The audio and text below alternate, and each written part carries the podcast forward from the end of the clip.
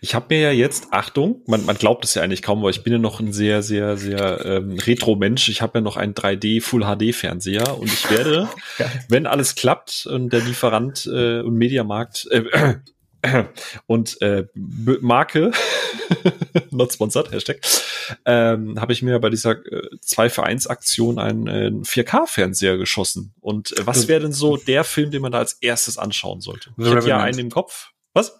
The Revenant. Ah, den will ich Es eigentlich ist noch mal Re sehen. Re Referenz, äh, Referenz UHD. Ja, Ja, oder ich habe ähm, habe ich, ni- hab ich nicht als UHD. Ich, Ich habe ihn, ganz- zu- ich hab ihn zu Hause bei mir stehen, also von daher die UHD. ach, schön, äh, ich hatte Le Mans 66. Oh, auch, auch gut. Also Ich der hatte mir brettert allein schon 1917 wegen dem äh, Oh ja. Vielleicht, vielleicht da draußen, so als, als Warm-up ihr da draußen. Vielleicht einfach kurz an der Stelle im Podcast äh, die, die App mal zurücklegen. Es sei denn, ihr sitzt gerade im Auto, dann bitte die Hände am Steuer lassen.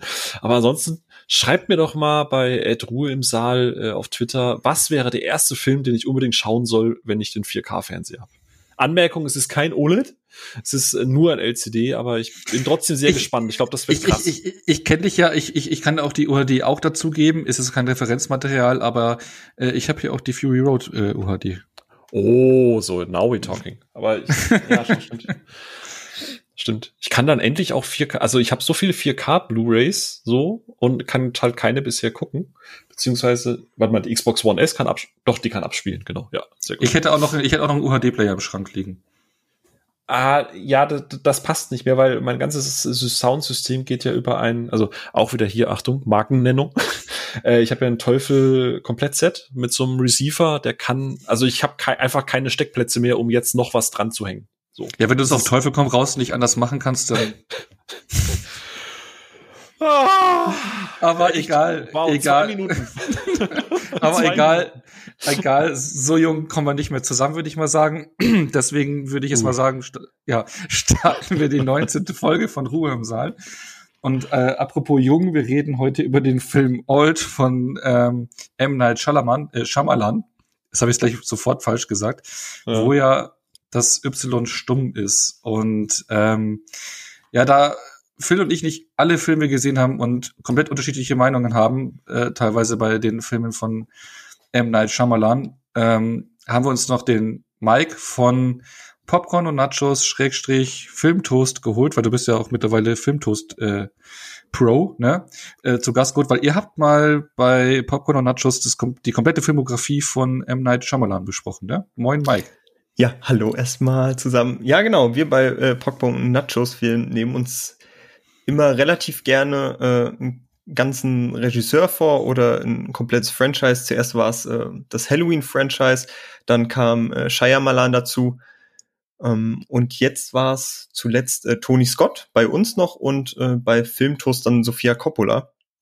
Und das ist immer gerade als Filmfan irgendwie eine, eine tolle Erfahrung, wenn man sich so drei, vier Wochen lang am Stück jeden Tag irgendwie einen neuen äh, Film des Regisseurs reinzieht oder Regisseurin und da so ein bisschen die Entwicklung mitmacht und sieht, wie sich so eine Handschrift entwickelt. Also es ist richtig geil. Ähm, Ihr macht's auch immer chronologisch, oder? ja, genau.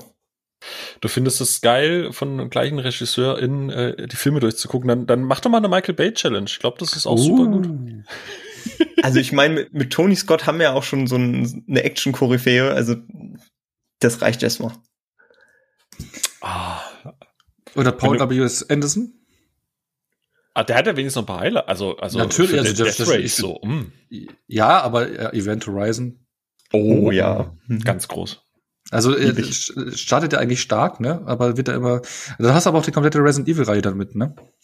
Der hat dann seinen Horizont auch irgendwann überschritten. Also, Ah ja, äh, über den haben wir ja mal gesprochen, gell? Alexandra Ah, ja. ja. ja. werden die Witze nicht eigentlich langsam mal echt old? Oldie but Goldie. Mhm. Goldie Horn hat ja auch Filme gemacht. Ja, aber Kurt Russell, gell, ist, ist der Mann, der auch ein Brecher, ne? Immer. Ah, jetzt Also dachte gerade ich wegen über das Goldie Ding- Horn. Wir haben ja bei Aya über Horns gesprochen. Ich dachte, Ach so, ja, ich bin dann, ich bin dann, bin dann Ah. über, zu dem Mann gekommen und wollte gleich über das Ding sprechen, dann natürlich. Du wolltest über dein was? Das Ding. Das so. Ding. Ja, das dauert jetzt Kurt Auch ein. Kassenschlager. ja. Gut, bevor das jetzt noch dümmer wird, oder? Ähm, war das jetzt eigentlich schon, eigentlich äh, wollte ich ja die, die äh, Vorstellung von Mike nach dem Intro haben, aber ich glaube, das haben wir sich schon ein bisschen vorher bekommen, oder magst du dich danach noch mal richtig vorstellen? Weil ich habe das nur, du hast jetzt nur beschrieben, was ihr so macht bei euch. Ja, ich kann mich natürlich auch noch mal so vorstellen, also hallo zusammen. Aber nicht jetzt nach dem Intro, das machen wir immer so, das macht man nicht vorm Intro. Oder Phil, was sagst du hier als Aufpasser. Du, ich lehne mich heute mal entspannt zurück. Du bist hier Moderator. Ich, ich, du, let's go with the flow. Weißt du, das ist vielleicht der Twist. Vielleicht machen wir heute den Schamalan und machen einfach mal ein paar Twists in die Folge mit rein. Weißt du, einfach so, vielleicht machen wir auch gar kein Intro. Wer weiß das schon? Wir haben, wir haben Ende, da vielleicht nichts vorbereitet. Am Ende hört ihr da alle nur tote Menschen dran. Nein. äh, ja, wir werden gleich über die Filme von M. Night Shyamalan reden und über Old im Speziellen. Und bevor es soweit ist, bitte ich doch mal um Ruhe im Saal.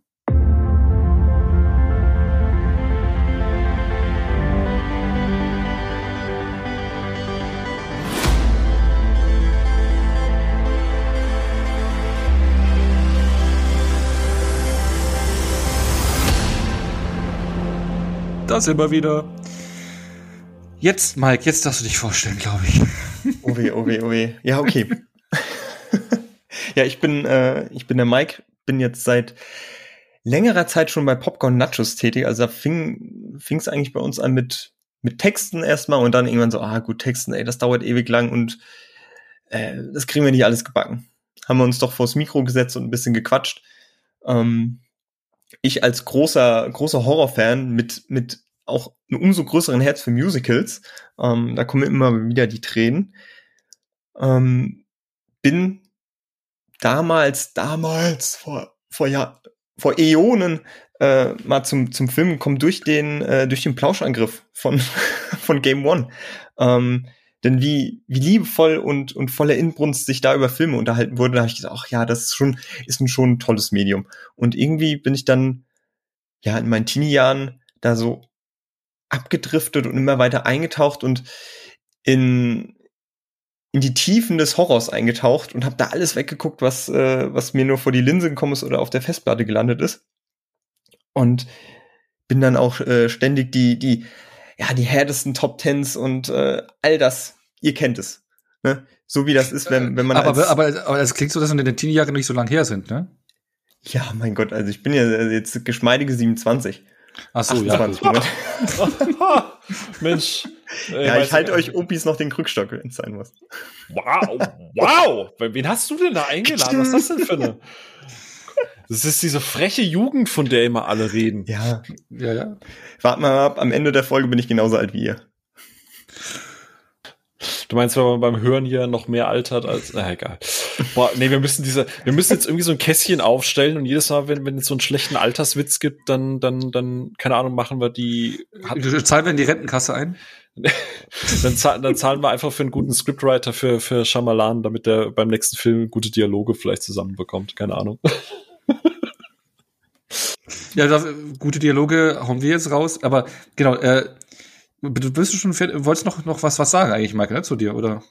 Ähm, eigentlich, eigentlich wäre es das sozusagen. Ein kleiner Überblick, großer Horrorfilm, aber sonst äh, von Arthouse bis, bis Blockbustern, von äh, Traumaville bis äh, A24 wird da alles weggeguckt. Ähm, Fein. Alles, was ja, einem so vor die Nase läuft. Auch Filme mit Schweinchen in, war das in Afrika oder in Israel? In Israel. Oh ja, ich, ich bin mir gar nicht mehr sicher, was das war, aber wir hatten, ähm, das war unser sozusagen unser erstes Kennenlernen, der Onno und ich, oh ja, wie wir in oh der ja. äh, PV hier in München saßen. ja, es war Erzählt so schön. Mal.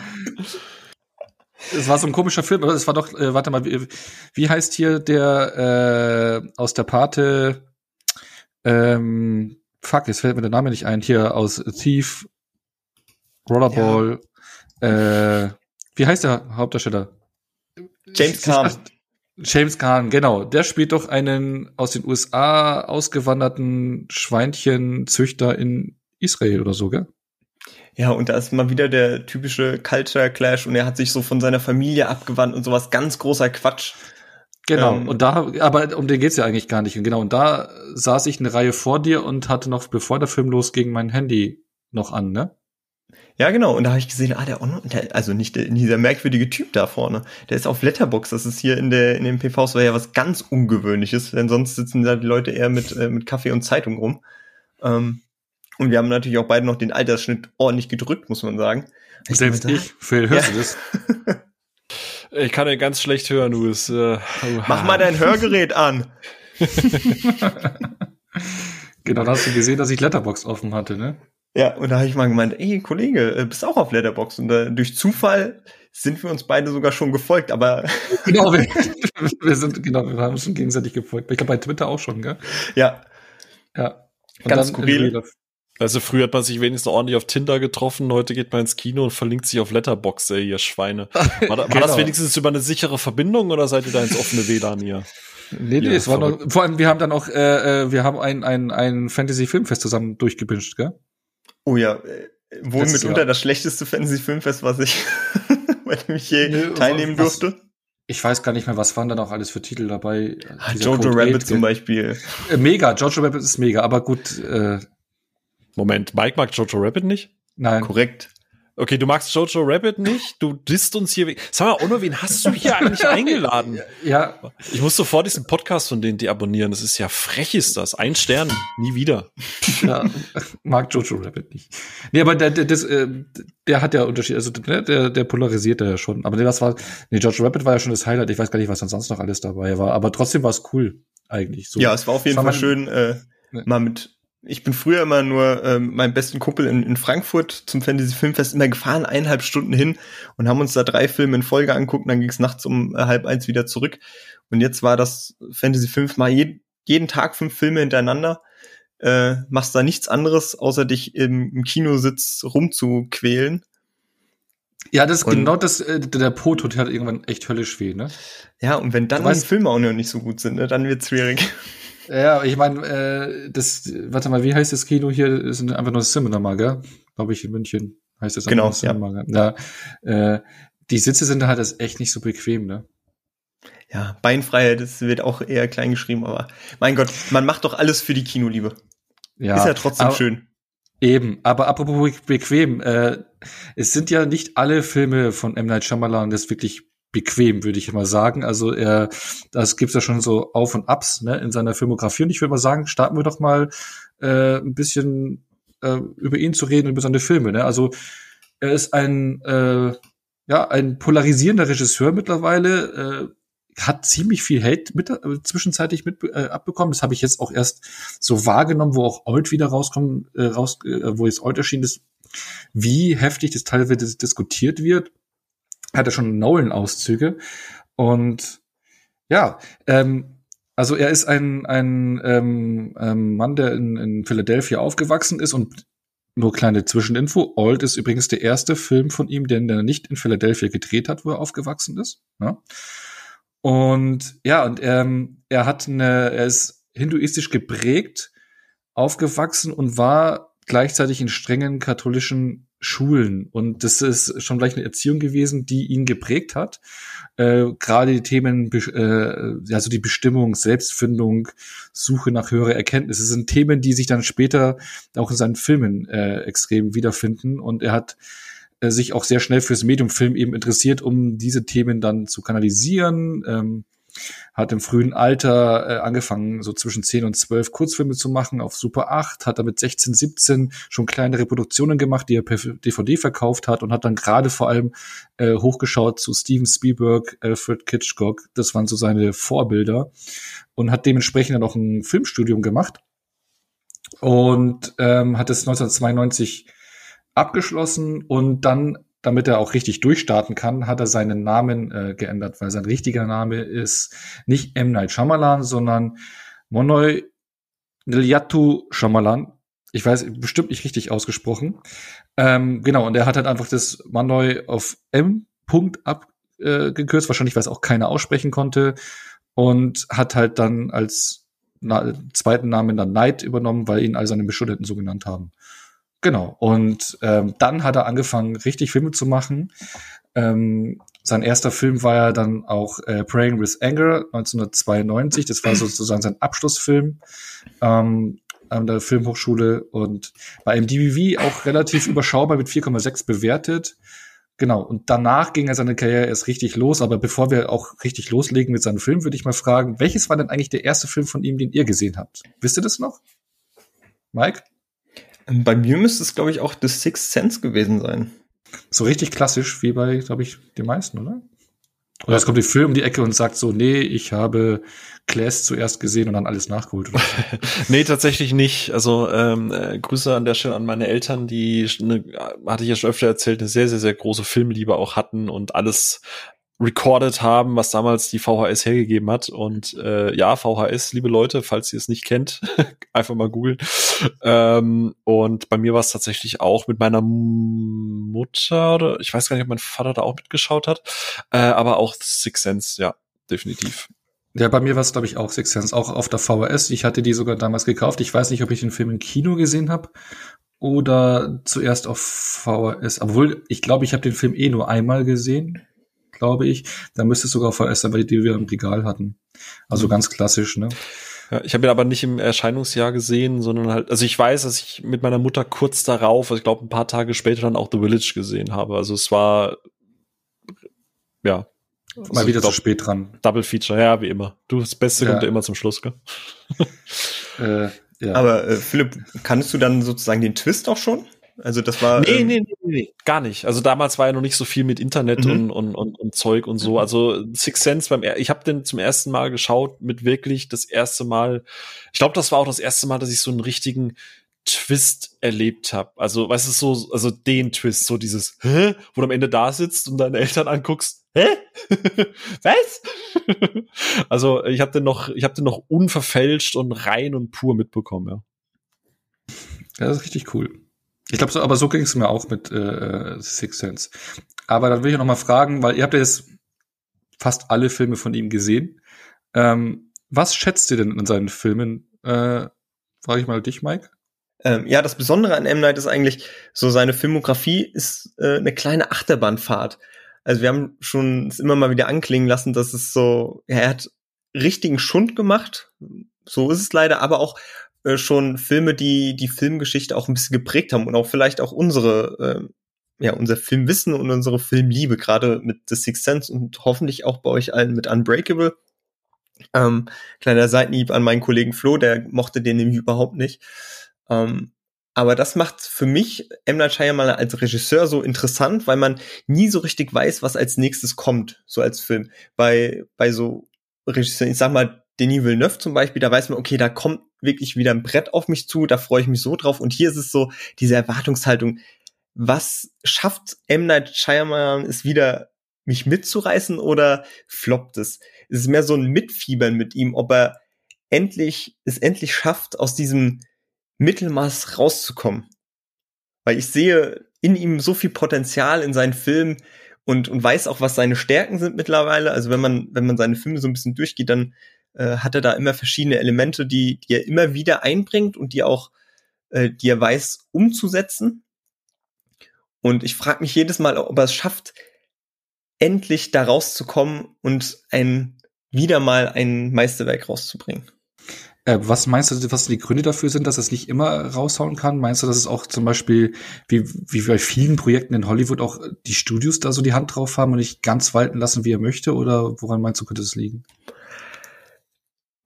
Traurigerweise, also es spiegelt sich äh, gerade in seinem in, in Lady in the Water spiegelt sich das ganz besonders wieder. Er ist, äh, ja. er liebt seine Filme sehr und und das, was er macht. Er ist wirklich, ähm, ich glaube, Tarantino hat das mal gesagt, ähm, dass Regisseure eigentlich nur geliebt werden wollen und ihre Filme eigentlich nur geliebt werden wollen. Und das trifft bei Shyamalan besonders zu. Er hat bei äh, The Village wurde er ja von den Kritikern so ein bisschen zerrissen und äh, hat sich daraufhin keine Auszeit genommen, wie man, wie das andere Regisseure machen, die dann fünf Jahre nichts machen zum Beispiel, sondern er hat einfach direkt äh, daraufhin Lady in the Water gemacht und da auch noch sozusagen auf die Kritiker reagiert so ein bisschen. Und diese, ja, dieses egozentrische Verhalten, das äh, reißt ihn immer so ein bisschen runter und macht ihn angreifbar und, und zieht seine Filme runter. Und, äh, ja, und, und Lady in the Water wurde ja auch von Disney äh, abgelehnt, ne? Also das Drehbuch. Da wollte er ja das äh, produziert wissen, aber die haben gesagt, so äh, die Verantwortliche, ich weiß den Namen noch nicht, die Dame hat dann gesagt, so nee, hat das gelesen, nee, machen wir nicht. Und dann ist er, glaube ich, zum Miramax oder sowas rüber. Und ähm, ja. Und da, glaube ich, kam auch ein Buch über seine, seine, sein Standing in Hollywood und da glaube ich auch zu diesen Hintergründen in diesem Film. Deswegen meinte ich ja, ob die Studios da vielleicht auch so ein bisschen Einfluss drauf hatten, ihn nicht mehr haben machen lassen. Aber gut. Äh, Phil, wie, wie schätzt du so seine Filme? Hm. Ich habe mir jetzt die ganze Zeit überlegt, ähm, wie beantworte ich das? Wie, wie, wie, wie bringe ich meinen Punkt da? Und ich würde gerne kurz ein kleines Quiz mit euch spielen. Ähm, ich würde euch jetzt einfach mal ein paar Filmtitel nennen von, von Filmen. Und ihr solltet, also das ist auch für, für, für euch da draußen, die ihr zuhört, egal wo ihr gerade seid, schreit's in den Raum oder, oder macht das vielleicht für euch in den Kopf. Und ihr beide, es wäre super, wenn ihr innerhalb so von fünf bis zehn Sekunden antworten könntet. Bitte nicht gucken, sondern einfach wirklich so aus dem, aus dem Wissen heraus, okay? Ähm, wer, wisst ihr, wer Regie geführt hat bei einem durchaus erfolgreichen Film, nämlich Captain Marvel. Okay. Wisst ihr, wer Regie geführt hat, auch bei einer Million-Dollar-Budget-Produktion äh, Doctor Strange? Okay. Ähm, wisst ihr, wer bei Tor 2 Regie geführt hat? Come on. Okay. wisst ihr, wer bei Iron Man 2 Regie geführt hat? Äh, Dinge ist Favreau. Okay, gut. Äh, richtig. Wer hat bei Bad Boys for Life Regie geführt? Okay. wer, wer hat bei Iron Man 3 Regie geführt? Also habe ich doch. Nee, Iron Man 3, der dritte. Hat, hat man nicht vorhin, also du hast von, ich habe zwei, drei, das ist doch, war doch Favreau. Nee, zwei war Favreau, genau. Nee, Iron nee, Man 3. Ah, nee, äh, hier, Dingens, ah ja. Äh, nee, nicht Eier. Nicht Alex Onreihe. Nein, hier, äh, hier, der ist auf den Predator verhunzt hat, hier. Äh. Ganz genau. Shane Black. Ja, genau. sage ich doch. Aber ich, ich lasse das mal zählen, so. Wisst ja. ihr, wer bei Tor 3 Regie geführt hat? Ja. Ich will es nicht sagen, weil dann deine Theorie aufgeht. Taika Waititi. Aber, aber äh, um, ich glaube, äh, Ono hat schon durchschaut, worauf ich hin möchte. Warum erinnert man sich bei Tor 3 und bei ähm, Iron Man 3 äh, noch an den Regisseur und warum nicht bei all den anderen Filmen? Hallo, bei den anderen Filmen äh, wusste ich auch, ne? Also. Ja, Ton Favreau kennt man dann auch, ja weil es halt nun mal eine Handschrift ist, die durchgesickert ist. Ich finde, in Tor 3 ist halt sehr, was Taika bei Titi repräsentiert. In Iron Man 3 ist halt, wenn man Shane Black so ein bisschen verfolgt hat, gerade was den Humor und so angeht, man, man, man spürt das so ein bisschen raus. Und das ist im Prinzip Teile von dem, was äh, Mike gerade auch gesagt hat. Ähm, Shyamalan ist so wie eine Lootbox ja, du weißt nie, was du kriegst, wenn du es aufmachst, aber man erkennt es. Insofern es jetzt keine Studioproduktionen sind, wo er nicht mal, also wo er nur auf dem Papier Regie geführt hat, da kommen wir dann gleich noch dazu. Aber ich schätze halt sehr an ihm, dass wenn du einen Film von ihm siehst, dass du weißt, dass er von ihm ist. Und ähm, gerade eben hat äh, auf äh, Twitter bei uns auch jemand, ich hatte ja auch noch gefragt zum Thema Schamalan und äh, da hat äh, der Benny Illinger ähm, auch einen sehr schönen äh, Beitrag geschrieben. Der hat nämlich gesagt, ähm, äh, so, äh, ne? so äh, jemand wie er fehlt heutzutage zwischen immer überbordendem Blockbuster Schmackofatz. Und ich, ich glaube, das ist, Mike, auch so ein bisschen, was du gerade gemeint hast. Man, man, man sieht einfach, was er, was er bekommt und er emotionalisiert ja auch, ne? So wie du dich in einen Nolan-Film setzt und ungefähr weißt, was du bekommst, so wie du dich in einen James Gunn-Film setzt und weißt, was man ungefähr bekommt, so ist es ungefähr mit einem Schamalan. Man weiß zwar nicht so ganz, was man bekommt, aber man weiß, was man ungefähr erwarten kann. So. Und das macht ihn für mich halt so wahnsinnig interessant, weil egal, ob du es gut oder schlecht findest, man redet drüber, es emotionalisiert. Weil nichts ist, nichts ist schlimmer als ein Film wie, blöd gesagt, Iron Man 2 oder Tor 2. Die sind eigentlich viel zu egal, als dass sie scheiße oder gut wären. Die sind einfach, sie existieren. Da merkst du keine Handschrift. Es ist nur so ein, es ist nur ein Produkt. So, und ich finde, die M. Night-Filme sind halt keine Produkte, sondern sie sind Werke. So, ob es jetzt gut oder schlecht ist, das ist dann noch mal eine andere Geschichte. Aber es ist halt was. Es ist so ein Charakter und, und deswegen mag ich ihn wirklich sehr, sehr gerne. Ich habe nachher noch eine kleine Geschichte, weil ich durfte ihn ja auch mal in Anführungsstrichen persönlich treffen. Aber äh, das, dazu dann später noch ein bisschen mehr. Ja, sehr schön. Wobei er zwischendrin ja auch gleich mal in diese Gefilde von dir angesprochenen Filme abdriftet. Genau, ähm, ja. Aber freut ihr eigentlich, äh, die nächste Frage wäre von mir so, freut ihr euch auf Projekte von ihm oder beziehungsweise, ja, gespannt ist man dann schon, ne? Wird's ein Hit oder Miss, ne? Oder? Ja, ist sogar, ähm, als wir letztes Jahr unseren, äh, unser Regie-Reel, so heißt die Serie, zu Shyamalan aufgenommen hatten und das äh, gerade so in die, in den Endspurt ging, ähm, hat er, glaube ich, angekündigt oder da kam der erste Teaser raus zu Old und wir waren alle wirklich richtig heiß drauf, weil, wie gesagt, man, man fiebert ein bisschen mit ihm mit. Er ist so ein, ich, ich sehe mich so als Vater, weißt du, so der Sohnemann, äh, der macht seinen ersten, macht seinen nächsten Film, denkst du, oh komm, jetzt machst du mal wieder was richtig Gutes. Come on, M. Night, gib dir Mühe und es ist wirklich diese Emotionalisierung, wie, wie Philipp schon gesagt hat, dass man da so hofft. Also ich wünsche ihm wirklich all das Beste, dass er endlich mal wieder einen guten Film machen kann. Hm. Ich glaube aber, der Punkt ist auch schon überschritten. Also ich glaube, also gerade bei Old hat man das ja gemerkt, ne? Also der Teaser kam raus und, und im Prinzip die Hälfte der Leute hat schon gewusst, das ist ein Scheißfilm. Und die anderen, äh, zu denen ich mir dann gezählt habe, haben schon gesagt, oh, das wird, das, das wird auf jeden Fall wieder was Besonderes, sagen wir es mal so. Ähm, ja. Aber äh, Ono, darf ich, ich, ich bin leider neugierig. Ich weiß, du sollst dich ja da nicht so groß äußern in deiner Position, aber wie, was magst du denn an seinen Filmen? also, äh, beziehungsweise freust du dich dann auch. Nee, also ich habe ihn da eigentlich im Prinzip, äh, ich kann es ja schon mal kurz machen, dann vergreife ich vielleicht vorweg. Ich meine, Six Sense war damals ein Mega-Hit, der reingehauen hat. Äh, überragende Kritiken, überragendes Einspiel, jeder hat ihn gesehen, mega Twist. Ich hab, war auch geflasht von den Filmen. Und dann kam er ein Jahr später Unbreakable raus. Und da bin ich ins Kino und dann auch Bruce Willis, wer zu der Zeit einer meiner Lieblingsschauspieler war, kann er nichts schiefgehen. Und ich war unglaublich enttäuscht. Also mhm. es war einer meiner enttäuschtsten Kinoerlebnisse ever. Also die, bis heute weiß ich noch, wie, wie, wie ich mich geärgert habe über diesen Film. Und dann hat es bei mir aufgehört. Also ich habe dann seine ganzen Filme, Science, The Village oder sowas, die habe ich jetzt alle erst im Vorgang zur Vorbereitung für den Podcast gesehen. Also ich habe ihn dann, ich habe dann irgendwann, glaube ich, nur noch von ihm ähm, die Legende von angesehen und After Earth, aber nicht. Gratulation. Weil, genau, aber nicht, weil ich wusste, dass sie von ihm sind, sondern ah, das sind so Blockbuster-Filme, die ich in der Videothek ausgeliehen hatte, beziehungsweise After Earth wollte ich, habe ich mir bei Prime mal reingeballert, weil ich dachte, so, der wird überall verrissen. Ich will wissen, warum. Äh, aber ansonsten habe ich eigentlich bis dann zu Split nichts von ihm wahrgenommen und ihn eigentlich nicht verfolgt. Also von daher. Äh, ja. fairerweise, äh, also es wäre egal gewesen, oder? Also ist dir aufgefallen, hast du dann gemerkt, oh ja, das ist typisch Shyamalan bei, bei After Earth und so, oder hast du dann erst nee, nee, nee, nee, festgestellt, dass es von ihm ist? Ich, äh, Im Prinzip habe ich bei beiden Filmen erst nachhinein festgestellt, dass sie von ihm sind. Also gerade bei Legende von Ang, äh, da, da wusste ich nur, habe ich nur das Cover gesehen in der Bibliothek damals, äh, ah ja, Science äh, äh, Fantasy, äh, Blockbuster, cool, Bock drauf, mal reinwerfen. Und After Earth, ich wusste es, also die habe ich nicht ihm zugeordnet und ich glaube, das werden wir auch nachher noch ansprechen. Ne? Von daher, äh, der erste richtige Film von ihm war dann eigentlich erst wieder Split. Ja, bei mir, also die, die ganze, der ganze äh, äh, Fall von ihm, von der Karriere, das habe ich alles nicht mitgemacht. Nach Unbreakable, weil ich da so enttäuscht war. Ah, okay. Gut zu wissen. Genau. Aber bevor das ja erstmal zu äh, Lobeshymnen und Enttäuschungen und zu einer turbulenten Karriere kommt, waren ja erstmal die ersten beiden Filme.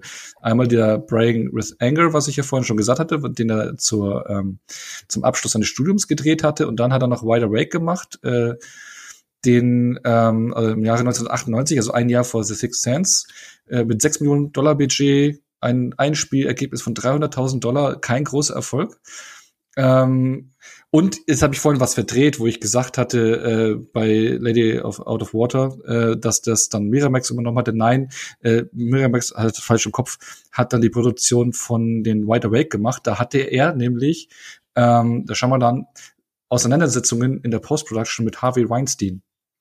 Der wollte nämlich einen kompletten Neuschnitt haben in der Nachproduktion und sowas. Und die sind aneinander geraten und es waren Erfahrungen für ihn, äh, äh, was der Schaman dann auch gesagt hat, das sind Erfahrungen für ihn gewesen, die ihn geprägt haben und sehr wichtig waren für seine weitere Karriere. Also fand ich auch ganz interessant. Vor allem, wenn man jetzt Weinstein jetzt in den Kontext sieht. Ne? Genau, aber Phil und ich haben die beiden Filme nicht gesehen. Deswegen ist der Mike da. Kannst du was das ist meine Daseinsberechtigung. Ja, nur deswegen. Ja. ja, danach ist, äh, können wir sagen Tschüss. Nein, das schneiden wir dich einfach raus. nee, aber magst du mal ein paar kurze Worte? Muss nicht lang sein zu den beiden Filmen, weil ich glaube, in der allgemeinen, allgemeinen Wahrnehmung ist halt Shyamalan, der ist mit Six, Six, Six Sense auf die, auf die Karte äh, gekommen, auf die Filmkarte. Und ehrlich gesagt, ich wusste auch nicht, dass die, ich kannte die, ich kannte, habe nie was von den beiden Filmen gesagt, gehört. Also von daher dürfte bei der Allgemeinheit so sein. Also einfach mal ein bisschen, wie sind die und ja. Ja, wie du, wie du schon sagst, äh, Praying with Anger ist eigentlich sein, sein Abschlussfilm von der, von der Filmhochschule. Ähm, lustigerweise, wenn man später die Credits sieht, tauchen auch ganz viele Schamalans auf, denn äh, der Film wurde quasi so ein bisschen querfinanziert von der halben Familie ähm, und spielt oder spiegelt so ein bisschen äh, seinen, ja, seinen Lebensweg wieder. Denn ähm, in Praying with Anger kommt ein, ja, ein Amerikaner zurück nach, nach Indien und äh, versucht sich da wieder seiner Familie ein bisschen anzunähern und, und den, den Bräuchen aber dadurch, dass er eben in Amerika aufgewachsen ist, dort zur Schule gegangen ist, da die Kultur so ein bisschen äh, mitgelebt hat auch und auf, in sich aufgenommen hat, ähm, kommt es natürlich zum klassischen äh, Culture Clash und er versucht da so ein bisschen, ja, sich, sich selbst auch in der Welt wiederzufinden und sich selbst und seine Position eben in der Familie. Und das ist eigentlich auch so ein klassisches äh, Shyamalan Motiv, also dieses, wer bin ich, äh, was ist mein Platz in der Welt und so weiter und das dann noch äh, gepaart mit ein bisschen Spiritualität. Ähm, also da erkennt man schon mal so zumindest Motive. Ne? Nicht was so Inszenierung und so weiter angeht, das ist, äh, das könnte auch von jedem anderen sein. Und ähm, vielleicht auch Shamalans größten Cameo, denn äh, Shyamalan-Fans wissen auch, er baut sich immer überall irgendwie selbst ein. Und in Praying with Anger hat er direkt mal die Hauptrolle übernommen. Und wer auch seine schauspielerischen Künste kennt, weiß, dass die nicht allzu gut sind. Und das hat sich seit Praying with Anger nicht äh, verändert, kann man so sagen. Denn das ist schon ein bisschen schwer anzusehen. Ähm, interessant natürlich, wie gesagt, als, als Erstlingswerk ist das hm, cool zu sehen. Ja, vor allem Was, auch äh, Filmstudium, Abschluss und sowas, da kannst du halt auch nicht jetzt äh, vergleichen mit irgendwelchen teuren Produktionen, ne? Also ja, klar. Nee, also sollte man auch nicht, ähm, aber es ist solide. Es ist solide, schauspielerisch nicht besonders, aber das liegt natürlich an ihm, leider. Äh, aber wie gesagt, für, für Fans von Shyamalan ist es ganz interessant, mal halt zu sehen, woher er überhaupt kommt, wie sich das so ein bisschen weiterentwickelt hat. Aber sonst kann man den äh, gerne weglassen. Wer dennoch, äh, wer sich dennoch äh, Praying with Anger ansehen will, der ist auf YouTube in grausiger Qualität verfügbar. Also da muss man wirklich hart gesotten sein, um sich äh, da 101 Minuten durchzukämpfen. Ja. Okay. Und 1998 kam dann Wide Awake. Da hatte dann auch schon mal 6 Millionen Dollar Budget an die Hand bekommen. Und ja, ich, ich habe nur notiert, es ist ein kleiner Junge auf der Suche nach Gott. Stimmt es ungefähr? Ja, genau. Denn äh, der ein kleiner Junge, der äh, auch zu einer katholischen Schule geht, ne, da haben wir dann die Parallele zu Schamalans echtem Leben sozusagen, verliert seinen Großvater und er versucht so ein bisschen damit umzugehen und äh, stellt auch wieder so die Frage nach Religion und Spiritualität, was der Sinn des Lebens und so weiter. Und das wird in ein paar Momenten auch immer relativ ähm, gut umgesetzt. Also er, er der Jungschauspieler äh, Dennis Leary, nee, Moment, ähm, Joseph Cross, Entschuldigung, ähm, spielt hier Joshua Beal ähm, trifft zum Beispiel auf einen Rabbi und, und fragt ihn dann so, ja, was ist denn eigentlich Gott? Und sie kommen da so ein bisschen in so philosophische Ebene und wenn natürlich ein kleines Kind mit einem, mit einem Rabbi spricht, dann werden Fragen gestellt, die, auf die der äh, Rabbi nie kommen würde, so ungefähr, ne?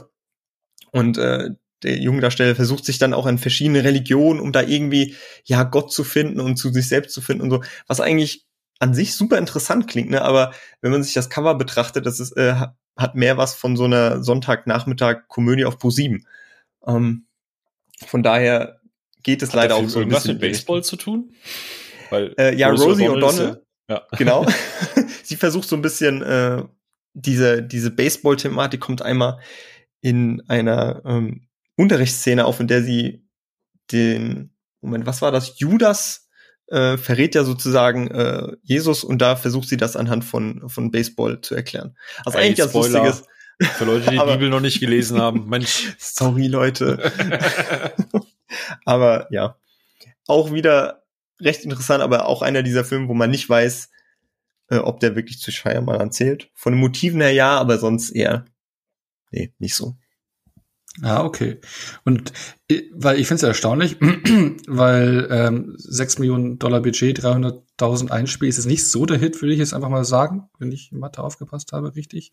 Aber er durfte ein Jahr später, da lasse ich erstmal nur die Zahlen sprechen, 8,1 Durchschnitt bei IMDb, 40 Millionen Dollar Budget und 672,8 Millionen Einspiel. Also ich würde sagen, der vom von, von den Kritiken und vom Einspiel sein größter Hit in, bis heute in seiner Filmografie äh, war dann Six Sense, ne, den er dann ein Jahr später machen durfte. Und ja, wir haben es schon vorher schon äh, gehört. Das waren die ersten Filme, die wir alle von ihm gesehen haben. Manche später dran, äh, manche früher. Aber ähm, ja, der hat schon damals da reingehauen, gerade mit seinem Twist und wo er dann sozusagen auch sozusagen seinen Stempel wegbekommen hat, der M. Night Shyamalan so als Mr. Twister ja, kann, oder weiß ich nicht. Und mit einer ganz jungen Toni Colette, ne? Die wieder mal eine ah, kaputte echt? Familie hat. Ja, ja, die, die, die, ah, okay, Mutter, die Mutter ist Toni Colette. Ah, nee, weil, weil das, das Lustige ist, weil ich habe es ja auch vorhin auch äh, gesagt gehabt, also ihr hattet ihn auf VHS gesehen. Und das ist auch eine, meine Frage an euch. Äh, habt ihr den Film schon ein zweites Mal gesehen? Weil ich eben nicht. Ich glaube, ich habe den seit über 20 Jahren nicht mehr gesehen und kriegt die, man klar, man weiß halt noch den großen Twist und äh, aber Details sind bei mir nicht mehr so da. Aber habt ihr den Film noch mal geschaut und wenn ja, ähm, wie wirkt er dann beim zweiten Mal? Also ich habe ihn jetzt nicht noch mal im Zuge ähm, äh, der, der Vorbereitung hier geguckt, aber ich glaube, ich habe den in der Zwischenzeit schon so sieben, acht Mal geschaut. Also ähm, das ist ähm, das ist halt auch sowas bei Shyamalan. Es gibt manche Filme von ihm, da, wenn man den Twist kennt, ja, leidet der Film vielleicht so ein bisschen drunter, äh, aber Six, Six Sense, äh, jeder Deutsche hasst diesen Trick, äh, äh, gehört da nicht dazu. Also auch wenn man weiß, was, was, was, was äh, der Twist am Ende ist, ist einfach immer noch ein Brett. Also der, der Film ist einfach ähm, alles, was ich, was ich halt an Shyamalan wirklich mag und was auch seine seine, seine Glanzleistung für mich sind, ist einfach die, die Kamera, das Spiel mit den Farben, der, Score, das ist, da ist jedes, every frame a painting gefühlt und, und, und der funktioniert auch heute noch hervorragend, ne, ähm, also äh, hier auch Langzeitkollaborateure, ne? Die Musik von äh, James Newton Howard ist sensationell, äh, wie eigentlich mit jeder Kollaboration mit mit Shyamalan. Da greife ich jetzt schon mal vor. Und ähm, hier äh, Tak Fujimoto, der für ihn die Kamera gemacht hat, der dann auch einen Award, äh, ich glaube, einen BAFTA Award dafür bekommen hat. Ähm, das ist einfach, das passt einfach alles wie die Faust aufs Auge. Da ist alles drin, was ich an Shyamalan liebe und äh, also guck den auf jeden Fall noch mal. Der ist einfach wahnsinnig intens, was die, was die Stimmung angeht und, und ganz geiler okay. Film. Ja, weil ich habe ihn auch, die allgemeine Wahrnehmung, glaube ich, auch ähnlich und so selber hatte ich es auch gesehen, deswegen hatte ich auch immer Angst, ihn nochmal zu schauen, weil er überall als One, wie heißt es, One-Hit-Pony gesehen wurde, ne? Irgendwie so einmal. Nee, funktioniert auch ohne hervorragend. Ja, weil, weil die du, ach, du, achtest halt auf, du achtest halt auf viele andere Details dann ja. halt, weißt du? Weil bei die üblichen Verdächtigen zum Beispiel ist es ja auch so, dass der äh, auch äh, One-Trick-Pony oder wie genau äh, gesehen wird, so äh, einmal den Twist gesehen, ah, aha, und dann beim zweiten Mal funktioniert es nicht mehr.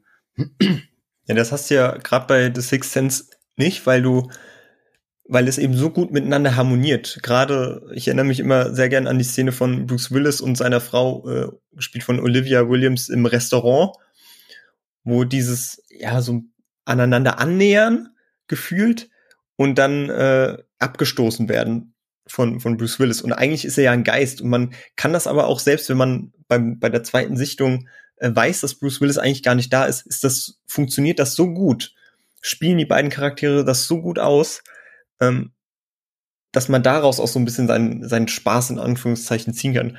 Und das finde ich allein schon von der Inszenierung her, dass wie dieser Twist aufgebaut wird, dass das eben auch im Nachhinein noch funktionieren kann. Ähm, grandios. Ich würde übrigens, äh, glaube ich, mal pauschal an der Stelle sagen, äh, auch wenn die Filme teilweise jetzt schon über 20 Jahre alt fast 20, äh, nee, was, Wann kam der 99, ne? Ja, äh, 99. Ja, gut, ja. 12, äh, ja, gut, doch, dann, dann ja. Ähm, äh, Spoilerwarnung, ne? Also, ich glaube, wir gehen da jetzt überall mal rein. Ähm, ja, vielleicht nicht alles tottreten, aber gerade bei, bei so den, seinen ersten Film, so um die 2000er rum, ich glaube, da, also ich finde es nach 20 Jahren schwierig, da jetzt noch irgendwie, äh, Spoiler. Äh, vor, vor allem war ja The Sixth Sense ja, also es ist ja mit, äh, ich bin dein Vater, der Twist schlechthin. Ja, also das ist ich, richtig. Ja. Im Fall von mir, ich kannte den äh, Twist, bevor ich den Film gesehen hatte. Oh. Und ja, das ist, tut mir leid.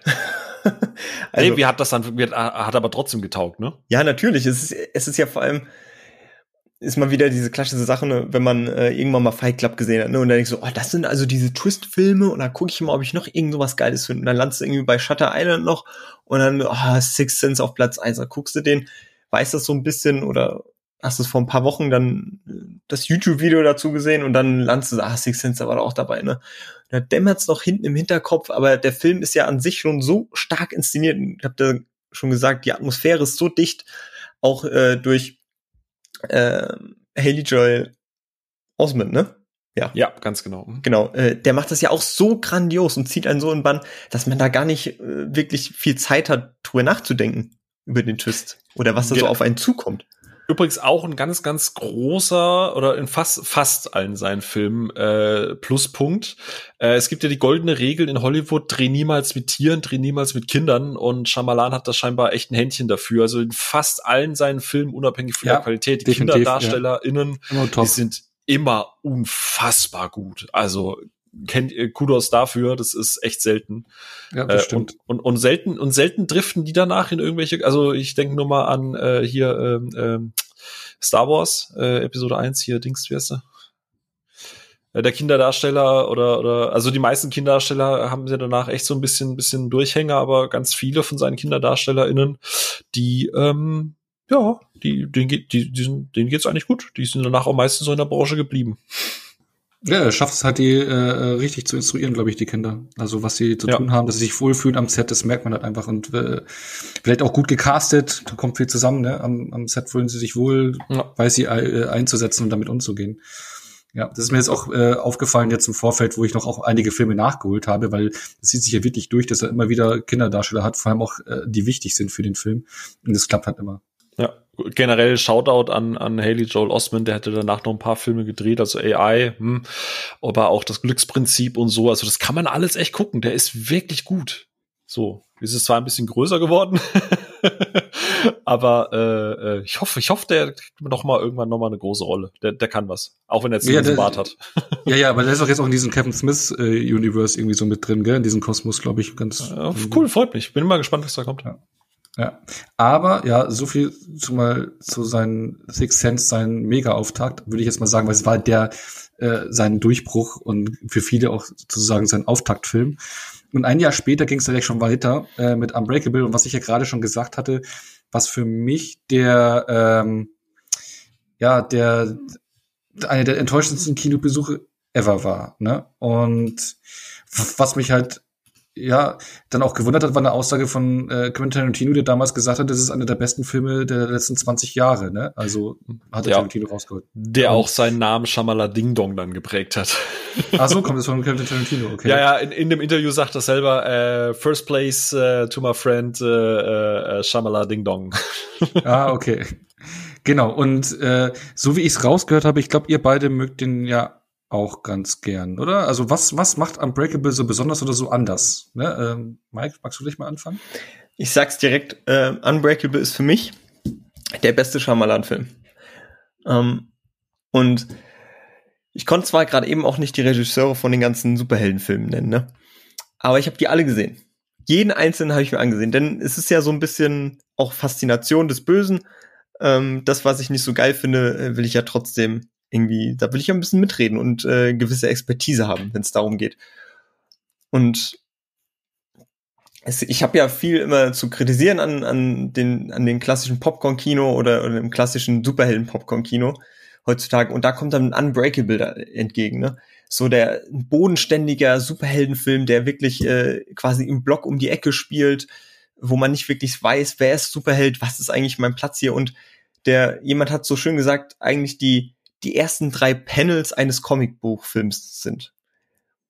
Da, wo der, der Moment, in dem unser Superheld sozusagen eigentlich herausfindet, dass er ein Superheld ist und mhm. so ein bisschen versucht, seine Kräfte da so zu verstehen und was er damit eigentlich machen soll oder machen kann.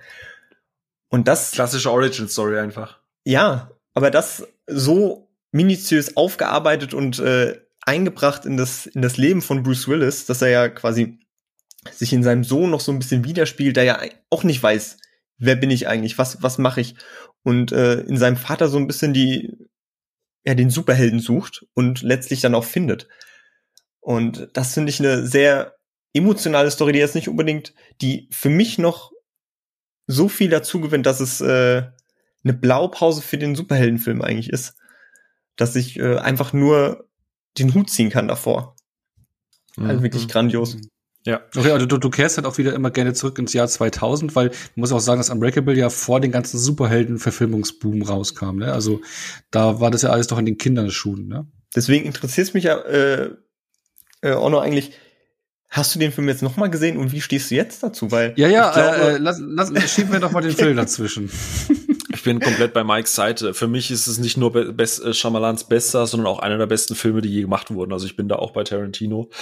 Äh, ist aber auch ein Film und deswegen, ich verstehe, ich bin da jetzt auch gar nicht in Anführungsstrichen mad auf Ono, auch wenn es mich ein bisschen schockt, was er da sagt. Aber ich weiß auch, dass ich, wo ich den zum ersten Mal gesehen habe, dass ich mit dem Film auch tatsächlich nichts anfangen konnte, weil also ich, wie du es gerade sagst, ich habe den auch gesehen, als bevor das mit den ganzen Superheldengeschichten losging und natürlich hat man nach Six Sense und dann damals hatte ich auch The Village noch vorher gesehen gehabt, äh, hatte ich da auch irgendwie einen Twist erwartet und und es ist so ein bisschen wie bei der iPhone-Vorstellung, ne? Du, du hast da Steve Jobs, der steht da vorne und hat ein iPhone, das revolutioniert alles und obwohl alles, was danach kommt, krasse Evolution ist. Also selbst ein iPhone 11 ist ja immer noch krass, was du mittlerweile in deiner Hand hast, aber es schockt dich halt nicht mehr so krass. Und, und so, so ging es mir halt damals mit Unbreakable. aber ich habe den mittlerweile, glaube ich, zweistellig geguckt. Und der, der, der gewinnt gerade mit diesem ganzen überbordernden, du hast zum hundertsten Mal eine Origin-Story mittlerweile gesehen. Und dann guckst du dir Unbreakable an und, und wenn immer Leute mich fragen, warum mag ich DC? Warum mag ich Zack Snyder's Approach? Warum mag ich es, wenn so ein bisschen, warum mag ich diese etwas düsterere, äh, geerdetere, also bevor dann alles natürlich wieder am Ende explodieren muss. Geerdet. Äh, äh, ein, ein, ein, ein, äh, oder ein, der Nolansche Ansatz. Also gerade bei Man, äh, Man of Steel ist ja für das, gerade der Anfang ist ja sehr geerdet. Also der Anfang von Man of Steel ist so ein bisschen auch sehr, was ist, wenn, wenn jemand, wenn ein Superheld auf der Erde ist er weiß es nicht, dass das ist so. Ähm, und, und deswegen mag ich das. Ich finde, Unbreakable ist so, so wie du es gesagt hast, aus dem Blog, aus dem Leben. Es gibt Comics in dieser Welt und dieser Junge, dieser Spencer Street Clark, der, der seinen Sohn spielt, Joseph Dunn, der ist wirklich, also es existieren Comics, und sein Vater erkennt das nicht an, aber er erkennt das an und deswegen testet er ja seinen Vater, ne? So mit diesem immer noch ein Gewicht drauf, noch ein bisschen das und das und das ist so geerdet und, und ich liebe, ich liebe diesen Film, wie das mit den Farben, was sich auch durch, durch komplett durch Schamalans Filme durchzieht, ne? Äh, Thema die Farbe lila, ja. Äh, der Antagonist hier ist lila und müssten mal drauf achten in jedem seiner Filme, also jetzt auch bei Old, alles was lila ist, ist nicht unbedingt positiv behaftet. Es ist so ein Farbschema, das sich halt durchzieht und da hat das halt so angefangen auszuarbeiten. Bei The Sixth Sense ist ja die Farbe rot so elementar und, und, und, und das alles, was ich an Shyamalan liebe, ist halt in Unbreakable zusammen. Bruce Willis hat noch Bock zu Schauspielern. Samuel L. Jackson ist so greifbar und nachvollziehbar. Äh, Spencer Clark ist so gut. Robin Wright als, als Mutter ist so, so sensationell. Also es ist alles gut. Dann, dann auch hier wieder von Howard äh, der, der, der Soundtrack dazu. Es ist, ich liebe jede Sekunde von diesem Film und ich kann nur empfehlen, den immer wieder zu schauen. Mindestens einmal im Jahr. Fantastischer Film. Okay.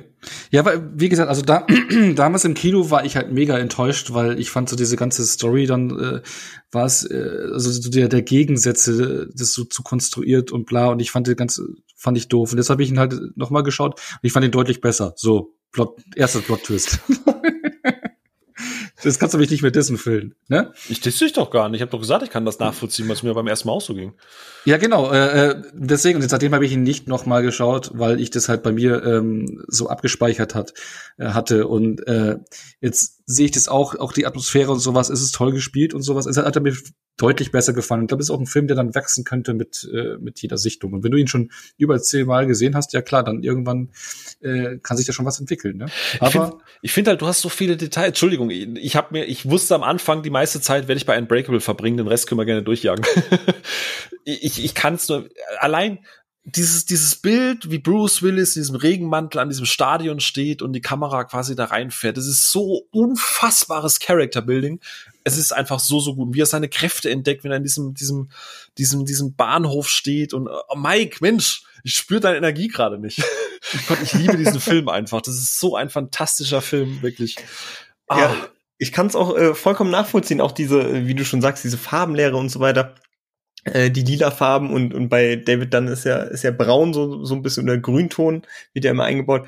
Und gerade wenn wir äh, Mr. Glass auch im, im Comicbuchladen sehen, ne? er steht ja dann in der, in der Ecke der Bösen und die ist dann auch so lila ja. ausgeleuchtet und alles. Und das ist so, es ist so einfach und, und direkt äh, versteht man, was da passiert auch, ne? Das ist ja auch so dieses Superhelden-Thema, ne? Man arbeitet ja. so ein bisschen mit Farbenlehre, da, äh, damit der Zuschauer das verstehen kann. Mhm. Und gerade auch was die, was die Kameraeinstellung angehen, es sind ja quasi auch teilweise direkt aus, ja, aus dem Comicbuch, ne? Mhm. Ähm, wahrscheinlich einer meiner Lieblingsshots ist, wenn, wenn der junge Mr. Glass sozusagen sein, äh, das Paket von seiner Mutter öffnet, da ist das Comicbuch drin, wie sich die Kamera so langsam reindreht und ja. er die Schatulle öffnet, da ist ein in, in lila Samt eingewickeltes Comicbuch drin. Also das ist einfach so grandios auch gefilmt und auch interessant fürs Auge. Ja dass ja, man da, ja. ja. muss man einfach mitgehen. Abs absolut. Gerade auch als, als, also wie gesagt, äh, Bruce Willis, der, also Lieblingsschauspieler ist immer so ein Punkt, er spielt eigentlich, deswegen hat er, glaube ich, auch in den Fortsetzungen, in Anführungsstrichen, auch so gut funktioniert, weil Bruce Willis eigentlich schon immer nur sich selber gespielt hat und je nachdem, ob er halt Lust hatte oder nicht. Und im, im Prinzip spielt Bruce Willis den Bruce Willis von heute, so der eigentlich sehr subtil reduziert spielt, aber in dem Fall weiß Shyamalan, wie er halt damit umgehen muss. Er weiß, wie er es inszenieren muss, dieses komplett lethargische, aus dem Leben gegriffene. Eigentlich, eigentlich hat dann ja gar keine, gar keinen Sinn in seinem Leben. So, er, er hängt sich halt durch und durch. Und er, er erfährt ja erst nach und nach, was quasi mit ihm passiert, während, während, während Jackson sein ganzes Leben ja schon, schon im Prinzip darauf hinarbeitet und so. Und das ist, wenn dann dieser Reveal kommt und, und, und Elijah Price dann das erste Mal weiß, er ist tatsächlich der Counterpart zu David Dunn und, und wie er da in diesem Rollstuhl drin sitzt und bei all diesen Leichen, die er hinterlassen hat, dann einfach sagt, ich bin dein Gegenstück, ich bin dein Ant. Das ist so, so unfassbar gut. Ich kriege nur Gänsehaut, wenn ich dran denke. Also wirklich schaut euch nochmal Unbreakable an. Wenn ihr vorher Skepsis hattet, guckt den euch nochmal an. Das ist fantastisch. So. Ja, aber genau, aber das war genau das, was mich damals gestört hatte, dieses Gegenstück gespiele. Aber ich bin noch nicht in den Schwärmerei-Modus wie ihr, aber ich fand ihn schon mal deutlich stärker als damals und bin definitiv nicht mehr enttäuscht. Also ich bin schon auf den richtigen Weg, glaube ich jetzt. Ne? Wir haben dich so ein bisschen bekehrt. nö, nö, nö, da habt ihr, da, da habt ihr überhaupt gar nichts mit zu tun hier. Ne? Jetzt hast du aber noch so viele Details von Mike und mir bekommen. Wenn du das sechste Mal guckst, dann denkst du, oh ja, das ist krass. Und wenn dann das erste Mal dieses Comicbuch auftaucht, dann denkst du dir auch nochmal, oh ja, doch, ist doch richtig krass so, ne? Und dann diese Origin-Story und dann im Vergleich zu den ganzen MCU-Filmen, die immer so nach Schablone gehen. Weißt du, du wirst das, du wirst das jetzt nochmal genauer äh, unter die Lupe nehmen. Mhm. Ja, genau. Äh, was ich noch, noch nachtragen wollte, äh, der Film war ja auch schon, äh, es hat dann noch mehr Budget an die Hand bekommen gehabt, so 75 Millionen Dollar Budget und aber nur 250 Millionen knapp eingespielt. Also es war nicht so der ganz große Hit wie jetzt äh, The Sixth Sense. Aber ich glaube, da waren auch viele Leute so, was du ja auch vorhin gesagt hattest, die jetzt ja auch nicht so angetan haben, vielleicht so ein ähnliches Gefühl hatten wie ich. Aber jetzt wollte ich, bevor wir, äh, äh das könnten wir ja klassisch in der Filmografie von äh, äh, M. Night Shyamalan weitergehen, aber ich würde jetzt mal so ist, ich habe das auch festgestellt, dass es eigentlich mein Weg ist, weil der nächste Film, den ich danach gesehen habe, war eigentlich von ihm Split. Und ich wollte ja eigentlich, weil, wie du es auch schon angedeutet hast, es Phil, es kamen ja eigentlich zwei Nachfolger, was man da erst gar nicht wusste. Die sogenannte East Trail 177 äh, Trilogie oder das Universum. Geht super easy von der Hand. Was East Rail ja, 177? Ja. super gut. Wie MCU, das geht so richtig von der Zunge. ja, genau. Und ähm, Genau, weil 2016 ging es ja mit äh, äh, Split weiter und es war ja mit davor kam The Wizard ein, der davor, aber es war im Prinzip so sein großes Comeback, weil dazwischen war, hat er sich ja ein ordentliches Tief gebaggert, ähm, was wir ja dann gleich angehen. Aber wir wollen jetzt diese Trilogie, weil wir jetzt gerade schon in diesem Thema drin sind, äh, fassen. Und was man ja vorab nicht wusste, Split, da spielt ja ähm, James McAvoy äh, mehrere Rollen drin. Ich glaube, das ist auch das Symptomatische für diesen Film. Und der am Ende, Entschuldigung, kleine Spoilerwarnung, am Ende den Twist hat, aber jeder, der weiß, dass die Filme zusammenhängen, müsste den Twist auch wissen. Mittlerweile, glaube ich, weiß auch jeder, dass die drei Filme zusammenhängen. Am Ende ist ja dieser Twist da, dass äh, das im gleichen Universum spielt wie Unbreakable. Ne? Und ähm, diese Filme zusammengehören. Und ja, war ein netter Move. Man hätte sie auch schon ahnen können, glaube ich. Das haben dann welche gesehen an den Filmpostern, weil die ja ähnlich strukturiert sind äh, mit den gebrochenen Glas und sowas und diesen Linien. Aber äh, das war halt der große Reveal. Und wie, wie, äh, äh, aber bevor wir dazu kommen, wie er den Reveal fandet, dass es zusammengehört, ähm, der Film stützt sich ja auch hauptsächlich auf das Schauspiel von James McAvoy, ja, der dann die ich glaube, was sind, wie viele Persönlichkeiten hat er sich drin? 22, 23, von denen wir ja, ja einige kennen. ja, äh, von denen wir einige kennen, äh, kennenlernen, ja. Äh, hat euch das beeindruckt, das Schauspiel, oder war es zu viel? Äh, ich, fand, ich fand das gut. Also ich mag James McAvoy generell sehr gut und, und egal, ob er jetzt in, in Filth spielt, ob er jetzt in, ähm, fuck, wie hieß der Film mit, mit Angelina Jolie, äh, wo er, was ja auch so ein bisschen superheldenmäßig unterwegs war. Ähm, äh, Wanted. Wanted. Ja, genau, Wanted. äh, auch ein bisschen underrated. Also ich, oder in den X-Men-Filmen, ich finde, er ist sehr wandelbar und, und mir macht es einfach Spaß, ihm zuzuschauen. Es ist jetzt nicht alles ein Hit oder so, aber ich finde, die abgefuckter er halt spielen kann, Thema nochmal Filth, ne? äh, je abgefuckter er spielen kann, umso besser ist es. Und, und gerade weil er hier dieses äh, im Prinzip einmal diesen super nice Guy spielt und dann im nächsten Moment halt wirklich diesen diesen Abfuck Character. Also ich fand das ziemlich gut und, und, und das war eigentlich auch für mich der der Selling Point in diesen Film zu gehen, weil ich einfach sage, okay, ich finde die Prämisse spannend. McAvoy kann da richtig durchdrehen. Äh, Nicolas Cage klatscht von außen sehr gerne zu und äh, da hab da Bock drauf gehabt. Also das war tatsächlich für mich der Grund, äh, äh, da, da, da reinzugehen. Hat, Bei dir, Mike? Spaß gemacht. Ja, also ich erinnere mich, äh, es wurde ja immer so angeteased, ah, James McAvoy spielt hier 23 Personas, aber letztlich kriegst du nur so sechs zu sehen. Und das ist so, ja, ich find's eigentlich schon ganz geil, was er da macht. Und aber es ist ein bisschen zu wenig. Und äh, er macht sich's gefühlt äh, auch teilweise sehr leicht, denn die Charaktere sind ja sehr unterschiedlich und, und sehr äh, verhalten sich wirklich äh, oder bewegen sich auf zwei verschiedenen Enden oder sieben verschiedenen Enden eines Spektrums so ein bisschen. Und es hat so ein bisschen den Anschein, es wäre so gimmickhaft, ne? Also James McAvoy, ey, du hast jetzt, du dreh hier mal los und mach, worauf du Bock hast. Ähm, ich drehe den Film so um dich rum. Mhm. Aber es hat mich schon bei Laune gehalten, muss ich sagen, ne? Okay.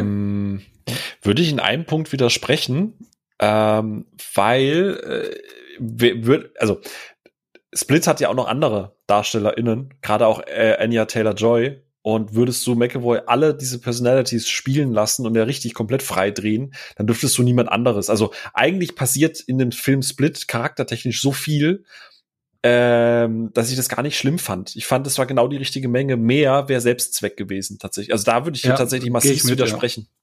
Ja, sehe ich ähnlich. Also es ist ja keine Charakter, also das ist so ein bisschen wie wie wie Nicolas Cage in Mandy, weißt du, äh, wenn wenn du dieses Setting hättest, wo er im Prinzip irgendwann einfach nur mal so 10, 15 Minuten einfach komplett alle Phasen seiner seiner Emotionen durchgeht, äh, ist das fein, aber Split passiert ja viel drumrum und äh, gerade Anya Taylor Joy und so weiter, das ist ja auch ein Part und und und äh, wie gesagt, es gut, dass äh, war jetzt nicht abgesprochen, aber es gut, dass mir auch noch dazu stimmt. McAvoy ist zwar die, die Hauptattraktion, aber nicht der, die einzige Attraktion. Und äh, ich glaube, das wäre sonst zu viel gewesen, weil ich kenne dann so Menschen, die dann sagen würden, ja, McAvoy äh, äh, will da ja nur Show und Shine machen und Show-Off und alle anderen sind total blass und äh, Film erzählt dir dann plötzlich gar nichts mehr. Also ja. ich glaube, bei mehr hätte er verloren. Das wäre zu viel gewesen, genau. Und ich finde auch, äh, Anya Taylor-Joy ist ein mega guter Konterpart. Und daran ansetzen würde ich mal fragen, fandet ihr auch, dass der Film abseits dieses Gimmicks Substanz hat und euch überzeugt hat? Also wie, wie hat euch der Rest gefallen? Würde ich, würde ich jetzt kurz mal aufgreifen direkt, äh, bevor dann Mike wieder was, was Böses sagen darf. äh, ja, also für mich hat Split gut funktioniert. Ich ging auch rein, wusste davon nichts. Also habe auch alles gemieden, was, was, also generell bei, bei sobald Shyamalan irgendwas in, ins, ins Kino bringt, äh, mute ich alles, äh, prinzipiell, weil ich äh, das so ungefiltert wie möglich gucken möchte und für mich hat das funktioniert. Wie du sagst, also Enya macht dann wahnsinnig guten Job, um diesen diesen äh, McAvoy da auch einfach so ein bisschen im Zaum zu halten. Einfach sie, sie ist ja so wahnsinnig reduzierter Gegenpart, sehr besonnen, sehr sehr ruhig und versucht äh, Herrin der Situation zu werden. Und kriegt aber auch noch ordentlich Back, äh, Background Story eigentlich, also mit der Vergangenheit, was sie schon erlebt hatte und das ganz, auch zu dieser Situation passt, ne? Ganz ganz genau und, und und der Film an sich, ich fand das eine wahnsinnig gute Charakterstudie generell bin ich ja immer der Meinung, wenn ein Film reduziert ist, was seine Schauwerte angeht und du wirklich dich auf die Geschichte, Dialoge und so verlassen musst, ähm, ähm, finde ich, finde ich, finde ich das tatsächlich gut und für mich hat es gut funktioniert und Shyamalan kriegt ja auch immer oft den Vorwurf, er kann keine Dialoge schreiben und er ist zu doof dafür und so. Finde ich nicht. Also gerade, gerade, also Unbreakable vor allem, aber halt auch äh, Split finde ich, ich, ich mag die Dialoge. Ich mag, wenn die sich da unterhalten und, und, und er, er kann's. Also er kann's, wenn, wenn er möchte oder keine Ahnung. Vielleicht hat er noch mal jemand drüber gelesen, aber ich, ich, ich mochte den wirklich gerne. Also ich habe dem am Ende, glaube ich, auch dreieinhalb von fünf gegeben und habe keine Sekunde bereut, im Kino zu sitzen. Da gehe ich auch voll mit, bevor der Mike jetzt was Böses sagt, aber das ist auch einer meiner Liebsten äh, von M. Night Shyamalan. Also wirklich, den habe ich sogar vier von fünf beim zweiten Mal schauen dann gegeben. Uh, krass. Ich mag den richtig gerne. Also Hat die ganze Schauspiel und das ganze, ganze Aufbau, die Atmosphäre, auch das Spiel von Natalia Joy und sowas, die Background-Geschichte, wie es ineinander greift und so. Ich, ich, ich mag den. Und auch dann der, der, die, die Steigerung bis zum Ende. Hm. Äh, Finde ich gut. Aber spannend, ich habe den und Glas zum Beispiel nicht noch mal ein zweites Mal geschaut, wobei ich Glas erst vor kurzem in Anführungsstrichen geschaut habe. Aber funktioniert dann auch beim zweiten Mal, sagst du? Split? Ja, auf jeden Fall, ja. Ja, so, sehr gut. Aber ja, dann ist ich habe ich hab jetzt, ich hab jetzt sogar zum dritten Mal geschaut. Ah, cool.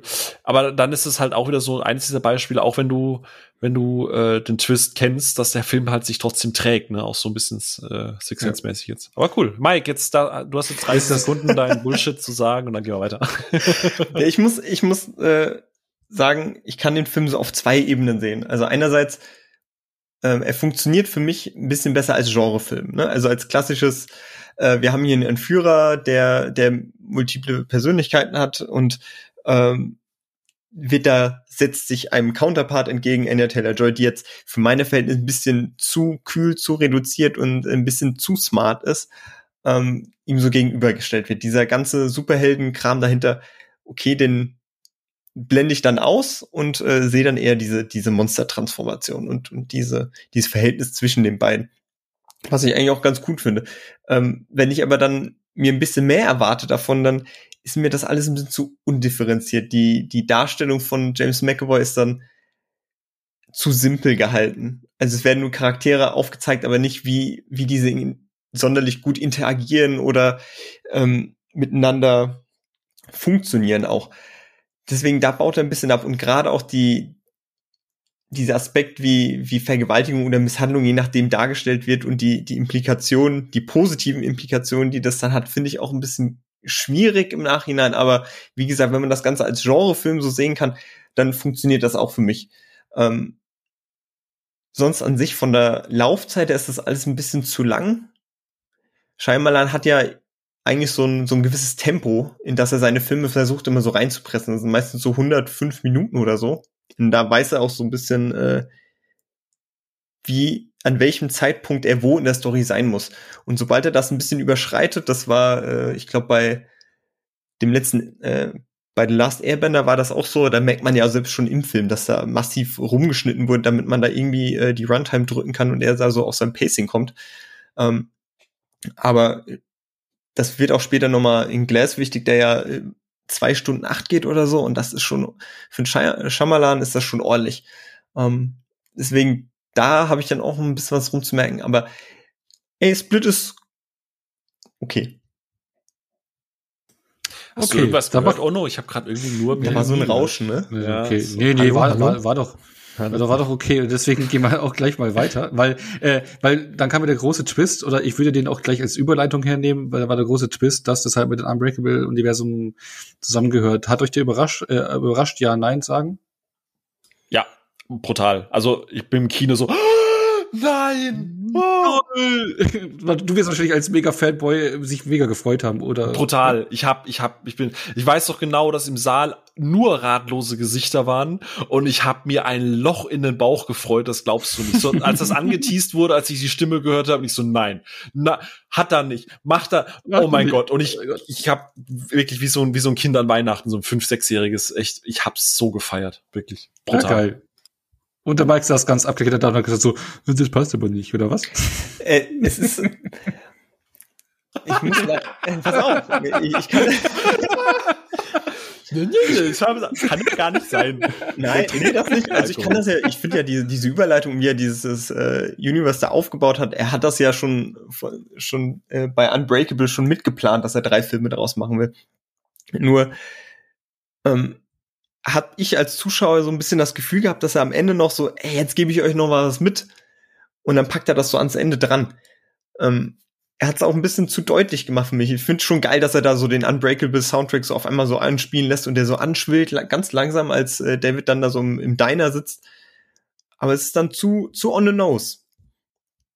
Oh, mir, on the nose. Digga, er zeigt vier Sekunden lang Bruce Willis. Was willst du noch machen? Willst du ein Foto irgendwo in der Ecke, unscharf hinten rechts, so von Zack Snyder mit Nein. seinem neuen Autofokus? Nein. On the nose. Ey, Entschuldigung, es ist Bruce Willis. Entschuldigung, Entschuldigung, wir suchen jemand, der aussieht wie Bruce Willis, aber nicht Bruce Willis ist. Nein, so meine ich das nicht. Also er kennt ja, wieso musst du unbedingt Bruce Willis einbauen, dass es jeder Depp rafft? Mach's doch einfach ganz subtil, dass du am das Ende hat so ja niemand gerafft. Das hat ja. niemand gerafft. Ich saß im Kino, im vollgepackten Kino mit 100 Leuten und, und gefühlt waren, waren neben mir Kim und noch zwei Leuten, alle anderen ratlos. Was ist denn da on the nose? Niemand hat die, haben, die, haben, die, haben sich, die haben sich alle gefragt, was macht jetzt John McClane da, oder? Ja, weil sich auch kein Mensch an Unbreakable erinnert hat, 16 Jahre später. Zu Recht! Ach so, nein, mittlerweile wow, nicht. Fuck off. Das Dark Universe, was? oh, nee, nee, nee, nee, Mike. Also, nein. Also ja, jetzt, ist, ich bin nicht der größte Fan von, äh, von Split und Glass, von daher ist das oh, okay. Du splittest quasi die, die Opinion jetzt so. Ja, dann lass uns das Glas erheben und über Glass reden. Ähm, ähm, da treffen sie dann endlich aufeinander. Alle, kam sogar nur ein paar, zwei, drei Jährchen später. Ähm, und also jetzt lasse ich erstmal in die Frage meine eigene Meinung äh, einfließen, weil ich finde den Auftakt relativ stark bei Claire und das Stärkste am Film. Und wie hat euch gefa äh, das gefallen, dass diese ganzen Figuren äh, direkt aufeinandertreffen schon zu Beginn? Also das Monster oder das Beast und äh, Bruce Willis ich muss mich noch erholen, Mike. Fang du mal an, bitte. Ich, brauch, ich brauch noch kurz meine, du, bist, du musst dich noch erholen, aber, aber da kommt ja schon wieder gleich viel mehr Trigger-Zeug. Äh, ich habe die Hoffnung. Ich habe nicht, ich hab nicht geguckt, was Mike ihm gegeben hat. Ich habe die Hoffnung, dass er jetzt hat sagt, das ist ein versöhnter Abschluss und er mag ihn. Also ich sag, ich bin äh, bei Onno und sag, der Anfang ist schon echt gut. Also man, man fiebert schon entgegen, dass diese drei Charaktere aufeinandertreffen, jetzt vielleicht nicht der von James McAvoy, sondern eher Mr. Glass, der ja das Mastermind der dem alles so, der, der Puppenspieler, der eigentlich keine äh, Superkraft in dem Sinne hat und David dann eigentlich nichts entgegenzubringen äh, hat, sondern lediglich nur sein, ja, ihn so ein bisschen ausspielt und sein, ja, sein Kopf, äh, sein Gehirn, seine Gedanken, sein, seine Pläne da so um ihn herum schmiedet und sie ihn so ein bisschen aus, ausspielt, wie Daniel Brühl bei äh, Captain America, ne? Der eigentlich nichts äh, zu bieten hat, aber ihn trotzdem so den größten Schaden zufügt. Und das äh, macht Mr. Glass auch für mich aus und auch so ein bisschen den Anfang von, äh, von Glass. Und gerade dieses Aufeinandertreffen ist, ja, hat mich gefreut. So. Hm. Phil, kannst, kannst, du kannst du schon wieder? Ja, ich, ich klingt's ja egal. Nee, ähm, ja, ich kann schon wieder. Ähm, jetzt habe ich tatsächlich mal wieder mal wieder ein Hot Take. Ähm, ich habe Glas tatsächlich besser bewertet als Split. Ähm, ich weiß, dass das, was du gerade gesagt hast, sehr vielen ZuschauerInnen so ging beim Thema, äh, dass sie das Finale enttäuschend fanden und dass der Auftakt halt deutlich besser ist. Ähm, ich persönlich hatte gehofft, dass Shyamalan so ein bisschen Ryan Johnson-mäßig Expectation Subversion betreibt. Und es wird ja sehr viel auf ein episches Finale hingearbeitet, so hier in der Ferne und hier in dem Gebäude und bla. Und dann ist es am Ende nur ein kleiner Schulhof-Brawl, der dann das Ganze zum Abschluss bringt und relativ konsequent auch. Und ich mochte das. Ich habe das am Ende richtig, richtig gefeiert. Ich habe dieses komplette Finale sehr, sehr, sehr geliebt. ähm, und, und mochte, dass der so mit den Erwartungen gespielt hat. Ähm, das, das, also ich habe gefühlt auch nichts anderes von Shyamalan erwartet. Äh, ich mag Glas, also wie gesagt, ich habe den jetzt vor einem halben Jahr oder so das erste Mal dann gesehen.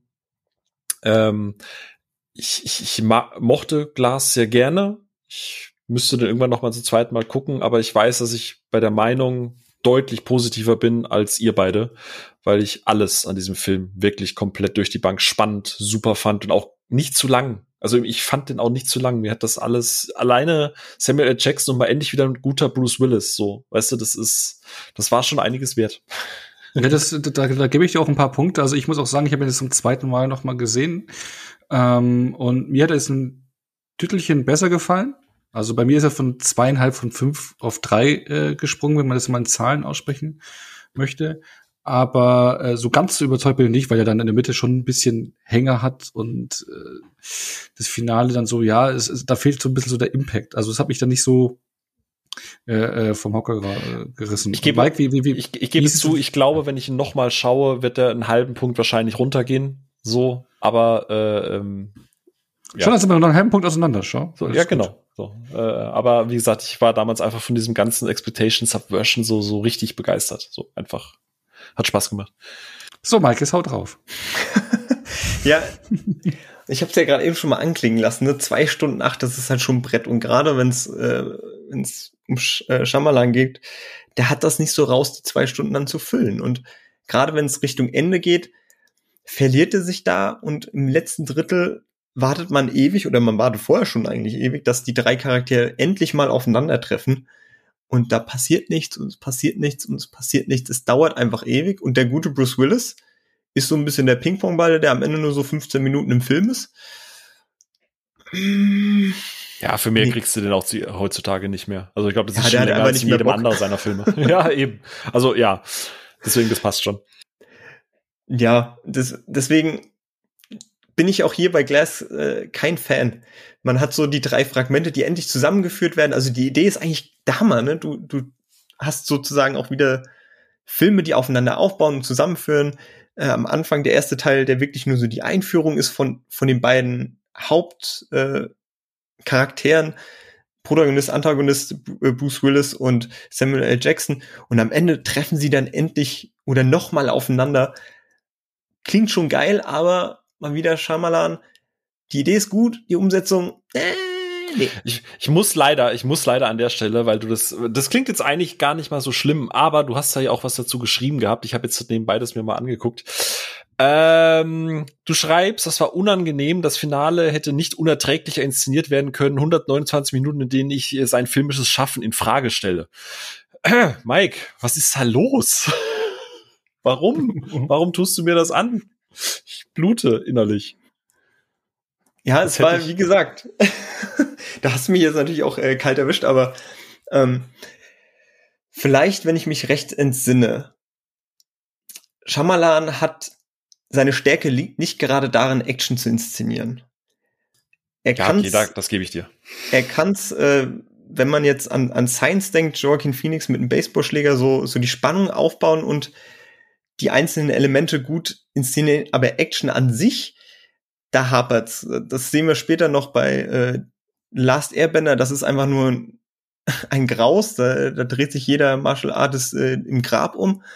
Ähm, und hier ist es bei Glass eben auch nochmal. Und wenn man sich im Jahr 2019 an Superhelden orientiert, auch wenn es ein bisschen bodenständiger ist, dann ist das alles ein bisschen äh, Rüben vor die Säue oder so.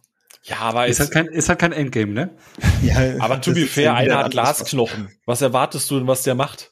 Nee, das, das, also was Samuel L. Jackson macht, ist ja vollkommen, ich, ich liebe das ja, wie er ein Charakter, der, der die anderen versucht, äh, gegeneinander auszuspielen, so ein bisschen und macht er ja letztlich auch mit James McAvoy. Er nutzt ihn ja sozusagen einfach nur als, äh, ja, als Mittel, um, um die Welt äh, dazu bewegen, Superhelden anzuerkennen oder, oder ja, Superkräfte, ja. je nachdem. Von daher echt super, aber wie das Ganze inszeniert ist, sorry. Hm. Ja, was ja ganz spannend ist, weil er äh, da ja nicht mehr mit ähm, ja, äh, hier mit einem, weil er hier ja das erste Mal, glaube ich auch, nee, bei Split schon, äh, mit einem neuen äh, Kameramann ja zusammengearbeitet hatte. ähm, der, jetzt habe ich natürlich äh, meine Dokumente schon wieder weggescrollt. Ich habe mich da ja aber mit Mike Kiolakis, mit dem hat er nämlich seit Split zusammengearbeitet. Ganz und weißt genau. du, was das Lustige ist? Ich habe nämlich eine lustige Anekdote. Weil der Mike Kiolakis sehen seine Arbeit, weißt du, was für, was, was, für den Mike, jetzt habe ich den Namen, äh, weißt du, was für ihn, für den Kameramann die, äh, ein Vorbild war? äh, nee. Unbreakable. So, Freunde. Ne? Jetzt schließt sich der Kreis, ne? Also wirklich so für ihn, hat er gesagt, war äh, einer der äh, äh, äh, Referenzfilme war Unbreakable und jetzt arbeiten die zusammen und der muss auch ziemlich sehr äh, äh, sehr leidenschaftlich arbeiten. Also jetzt bei Old habe ich auch was gelesen, wie sie die, die einzelnen Szenen durchgegangen sind und sowas. Also die beiden arbeiten sehr eng zueinander. Wollte ich noch mal kurz einwerfen. Was irgendwie Sinn macht, weil gerade was Mike ja vorhin angesprochen hat, die Szene Unbreakable, ne, mit der Kamera, äh, mit dem Comicbuch-Reveal, wie dann die Kamera sich da reindreht, das, gerade dieses Drehen ist ja etwas, was in Old durchaus sehr oft als Stilmittel auch benutzt wird, ne? so, also, äh, wobei, äh, ähm, äh, Mike Eulakis ja auch so Sachen wie gemacht hat, It Follows und Wir, was irgendwie lustig ist, weil das irgendwie passt, weil beide Filme ja durchaus auch mit einer sehr, so diese langen, ausbeufernden Kamerafahrten, so, ne, das ist, äh, das ist spannend, Äh, gut, das wusste ich jetzt gar genau, nicht. Und, und, äh, genau, und ähm, äh, It Follows war genau der Film, äh, der dann auch im Night Shyamalan äh, dazu gebracht hat, ihn zu engagieren. Genau, und dann kam halt raus, dass er auch äh, Unbreakable eines seiner Inspirationen, äh, Inspirationen war. Genau, Das war natürlich eingefallen. Da Habe ich in einem. Interview gelesen. Wahnsinn, da schließt sich der Abonniert jetzt euren Bildungspodcast, wenn es um Filme geht. Nur jetzt in jeder gut sortierten RSS-Library. So, ja. Genau, aber ähm, ja, dann würde ich sagen, äh, schließen wir die, warte, das muss ich wieder hochscrollen, East Rail 177 Trilogie Ja, gerne. Und springen wieder 17 Jahre zurück ins Jahr 2002. Ne, machen wir eine Zeitreise zurück, weil ähm, nach Unbreakable kam ja eigentlich auch, das ist ja sein zweitgrößter Hit, ne? also mit Science, der dann 2002 kam, der, äh, da hat er auch ein deutlich höheres Budget bekommen im Night Shyamalan mit 72 Millionen Budget und 408 Millionen Einspiel, auch der sein zweitgrößter Hit nach Six Sense. Und der es ja auch geschafft hat, parodiert zu werden bei Scary Movie. Also auch, äh, ja, die Kornkreise sind omnipräsent und berühmt geworden. Genau. Und es ist halt eine Alien-Invasion à la Shalaman. Wie hat euch diese Idee, weil es ist eine relativ, ähm, man kennt ja sonst Alien-Invasionen von Roland Emmerich, hier Independence Day, viel Action, bum bum. Und hier ist es halt deutlich, ja, äh, reduzierter und intimer, wie ich es empfinde, weil es ja hier darum geht, wie eine Familie genau mit dieser Situation umgeht und Schritt für Schritt erfährt, was da vor sich geht. Wie hat euch dieser, dieser, dieser etwas andere Blickwinkel äh, gefallen? So, nur allein von der Idee, nicht von der Umsetzung her, sondern von der Idee her. Liebe ich ja. Also, Ja, Dito. Ja. ist- ich habe es am Anfang erwähnt, äh, Shyamalan, wenn er wenige Personen, wenige Charaktere hat, das alles im Raum in einem Setting stattfinden lässt, hier die Farm, dann macht er das richtig gut. Und das ist bei Science aber der Fall. Ich habe, ähm, ich hatte ja im Vorfeld auf Twitter so ein bisschen Meinungen abgeklopft und einer unserer Follower, äh, ähm, der Matt Scheib, hat ähm, geschrieben gehabt und ich fand das eigentlich, ich habe da vorher nie drüber nachgedacht, aber eigentlich ist es eine sehr schöne Umschreibung. Shyamalans Version von Night of the Living Dead mit Aliens. Ähm, dass er am Schluss in einer Ecke feststeckt, Schwamm drüber, das davor ist förmlich exemplarischer Spannungsaufbau inklusive still menschelnder Sequenzen. Äh, und äh, ich, ich muss gestehen, so, so abwegig finde ich den Vergleich gar nicht. Ne? Weil, wie du sagst, es liegt halt nicht der Bombast im Vordergrund, sondern wie geht die Menschheit damit um, mit diesem schleichenden, fortschreitenden Prozess. Und deswegen kann ich, was Mike sagt, nur unterstützen. Äh, ich, die Idee mag ich. Auch wenn ich, Achtung, Fun Fact, äh, den Film Science äh, hat man ja auch gesehen bei Letterbox mit anderthalb Sternen gereviewt habe. Und das war für mich damals, Onno, mein erster Letdown von Shyamalan. Mhm. Und äh, habe den auch bis jetzt zur Vorbereitung nie wieder sehen wollen und habe den wirklich hassenswerten Erinnerungen gehabt. Unabhängig von genau, der Idee. Äh, genau, das wollte ich jetzt mich fragen, weil ich persönlich, weil so erging es mir halt auch, ich finde die Idee eigentlich ziemlich genial und deshalb hätte ich nämlich euch gefragt, wie ihr die Umsetzung der Idee dann letztendlich findet, ja, ähm, ob da wirklich spannend ist oder ob das eine Schlaftablette ist. Aber Phil, das klingt bei dir eher so nach letzterem, oder?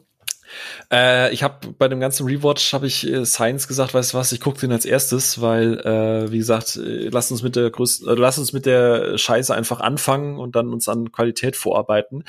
Dann äh, habe ich mir Science angeguckt und sitze dann am Ende von einem Film, wo ich denke, fuck, was ist der denn so gut geworden?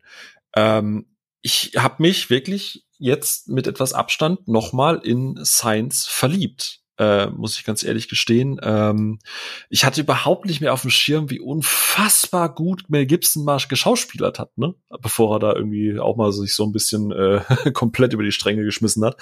Und, also allein diese Dinner-Sequenz, ne?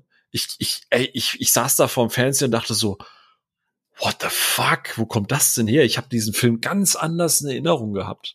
Äh, was der Madscheibe, also der Thorsten da geschrieben hat, äh, ja, stimmt. Also das Ende ist tatsächlich in so einer Ecke, also der, der Film manövriert sich so in, auf ein Finale hin, das echt so ein bisschen so wack ist, wie, wie Joaquin Phoenix da mit einem Baseballschläger auf so eine Gummipuppe einprügelt. Aber alles bis dahin fand ich wahnsinnig nervenaufreibend, richtig gut inszeniert. Also ist immer noch nicht mein liebster Film, dafür hat er dann doch ein paar Längen aber der hat beim zweiten Mal gucken wirklich dazu gewonnen und, und, und ich, ich war überrascht, dass ich den komplett fehl interpretiert habe damals so. Also als Charakterstudie ist der Film wirklich, wirklich gut. Phil, du solltest ja schon häufiger mal so ein zweites Mal äh, dir zu Gemüte Nein, Ghostbusters Female Remake bleibt trotzdem scheiße. Nein, nein, nein, aber nein, aber also man, äh, ich habe es jetzt auch selber erlebt, ist auch innerhalb des Podcasts jetzt hier mit Unbreakable oder mit Spring Breakers was hatten, aber du hattest es ja auch hier mit äh, Walter Mitty oder jetzt mhm, hier auch, ja. dass so Filme beim zweiten Blick dann schon mal, dass man die noch mal ganz anders sieht. Es kann ja auch immer mit der Tagesform zusammenhängen. Ja. Das werfe ich mal rein, bevor wir zu Mike gehen. Äh, ich habe den jetzt zum ersten Mal gesehen in der Vorbereitung. Vielleicht war, ich hatte mich eigentlich auch voll drauf gefreut, so hey, endlich, weil der wurde ja popkulturell schon überall auch ausgeschlachtet damals. Ähm, und äh, schaust es dir mal an, was dahinter steckt. Und ich glaube, ich hatte eine ganz andere Erwartungshaltung äh, an den Film und die, die nicht, äh, die wurde nicht erfüllt. Und ich kann nicht wirklich sagen, warum, aber irgendwie fand ich den total langweilig, weil kleiner Spoiler, wer es nicht zu den Filmen hören will, aber du siehst halt, ich dachte, dass es mit diesem Geheimnis, weil es halt ein Schamanan ist, äh, äh, mit den Kornkreisen länger äh, die Frage offen bleibt, ja, sind es Aliens oder was steckt dahinter? Aber es wird relativ schnell klar, ja, es sind Aliens. Du siehst ein Alien relativ früh schon aus dem Maisfeld raus und du weißt relativ schnell, worauf es hinausläuft. Und das hat mir bei mir die komplette Spannung rausgenommen bei mir, weil ich eine ganz andere Erwartungshaltung an den Film hatte. Da ich dachte wirklich, dass sich viel mehr länger die Frage darum dreht, ist es real eingebildet, woher kommt es, könnte es was anderes sein und am Ende irgendein großer Reveal ist, Twist ist. Und das war es halt nicht. Und dann steuerte halt wirklich so auf dieses relativ straight in eine Richtung. Und das hat eigene Erwartungshaltung äh, Stimmung an den Abend, keine Ahnung, hat mich nicht gecatcht und deswegen fand ich den relativ langweilig dann für mich. Krass, beim ersten Mal gucken. Aber haben die Charaktere gar nicht für dich? Also auch hier wieder was, wir ja, vorhin doch, gesagt doch, äh, Das Schauspiel auch gut, auch die Kinderdarsteller. Ja, top, das war alles ne? super. Der junge Rory ja, ja, auch Mel, ho, ho, ho. Ja, ja, ja, ja, auch äh, Mel Gibson und sowas, das gebe ich denen, aber der Film hat mich selber, und die Prämisse finde ich auch spannend nachbetrachtet. Vielleicht wenn ich ihn nochmal gucke, finde ich es besser. Aber irgendwie beim ersten Mal hat er mich nicht gepackt. Und ich hatte es auch bei Letterboxd zum Beispiel geschrieben, äh, dass ich, dass das für mich nicht funktioniert hat und ich auch kaum Spannung hatte. Da kamen relativ viele Kommentare drunter. Ja, aber hey, für mich einer der äh, äh, spannendsten Filme ever im Kino. Damals hier kaum atmen können oder sowas. Wo ich dachte, okay, kam bei mir leider nicht an. Schade. Also ich ärgere mich, dass es bei mir nicht so gewirkt hatte. Aber vielleicht äh, funktioniert es dann auch beim zweiten Mal. Ne?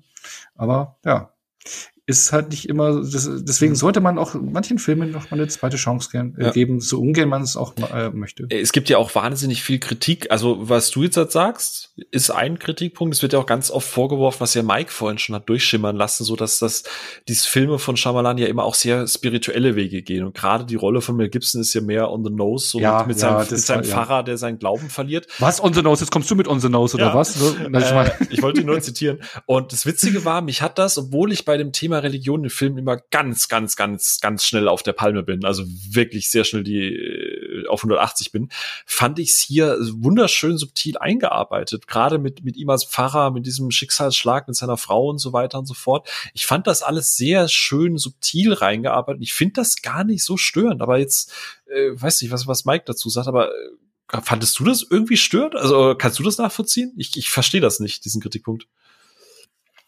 Ähm, ich ziehe einen Großteil meines Spaßes eben aus dieser, aus dieser Entwicklung von Mel Gibson. Ein Pfarrer, der sich von, von Gott so ein bisschen abwendet, äh, finde ich wirklich grandios. Da ist diese, dieses Element von wegen äh, Aliens kommen auf die Erde, das ist mehr so ein Mittel zum Zweck, ne, um ihn da in die Richtung zu drängen.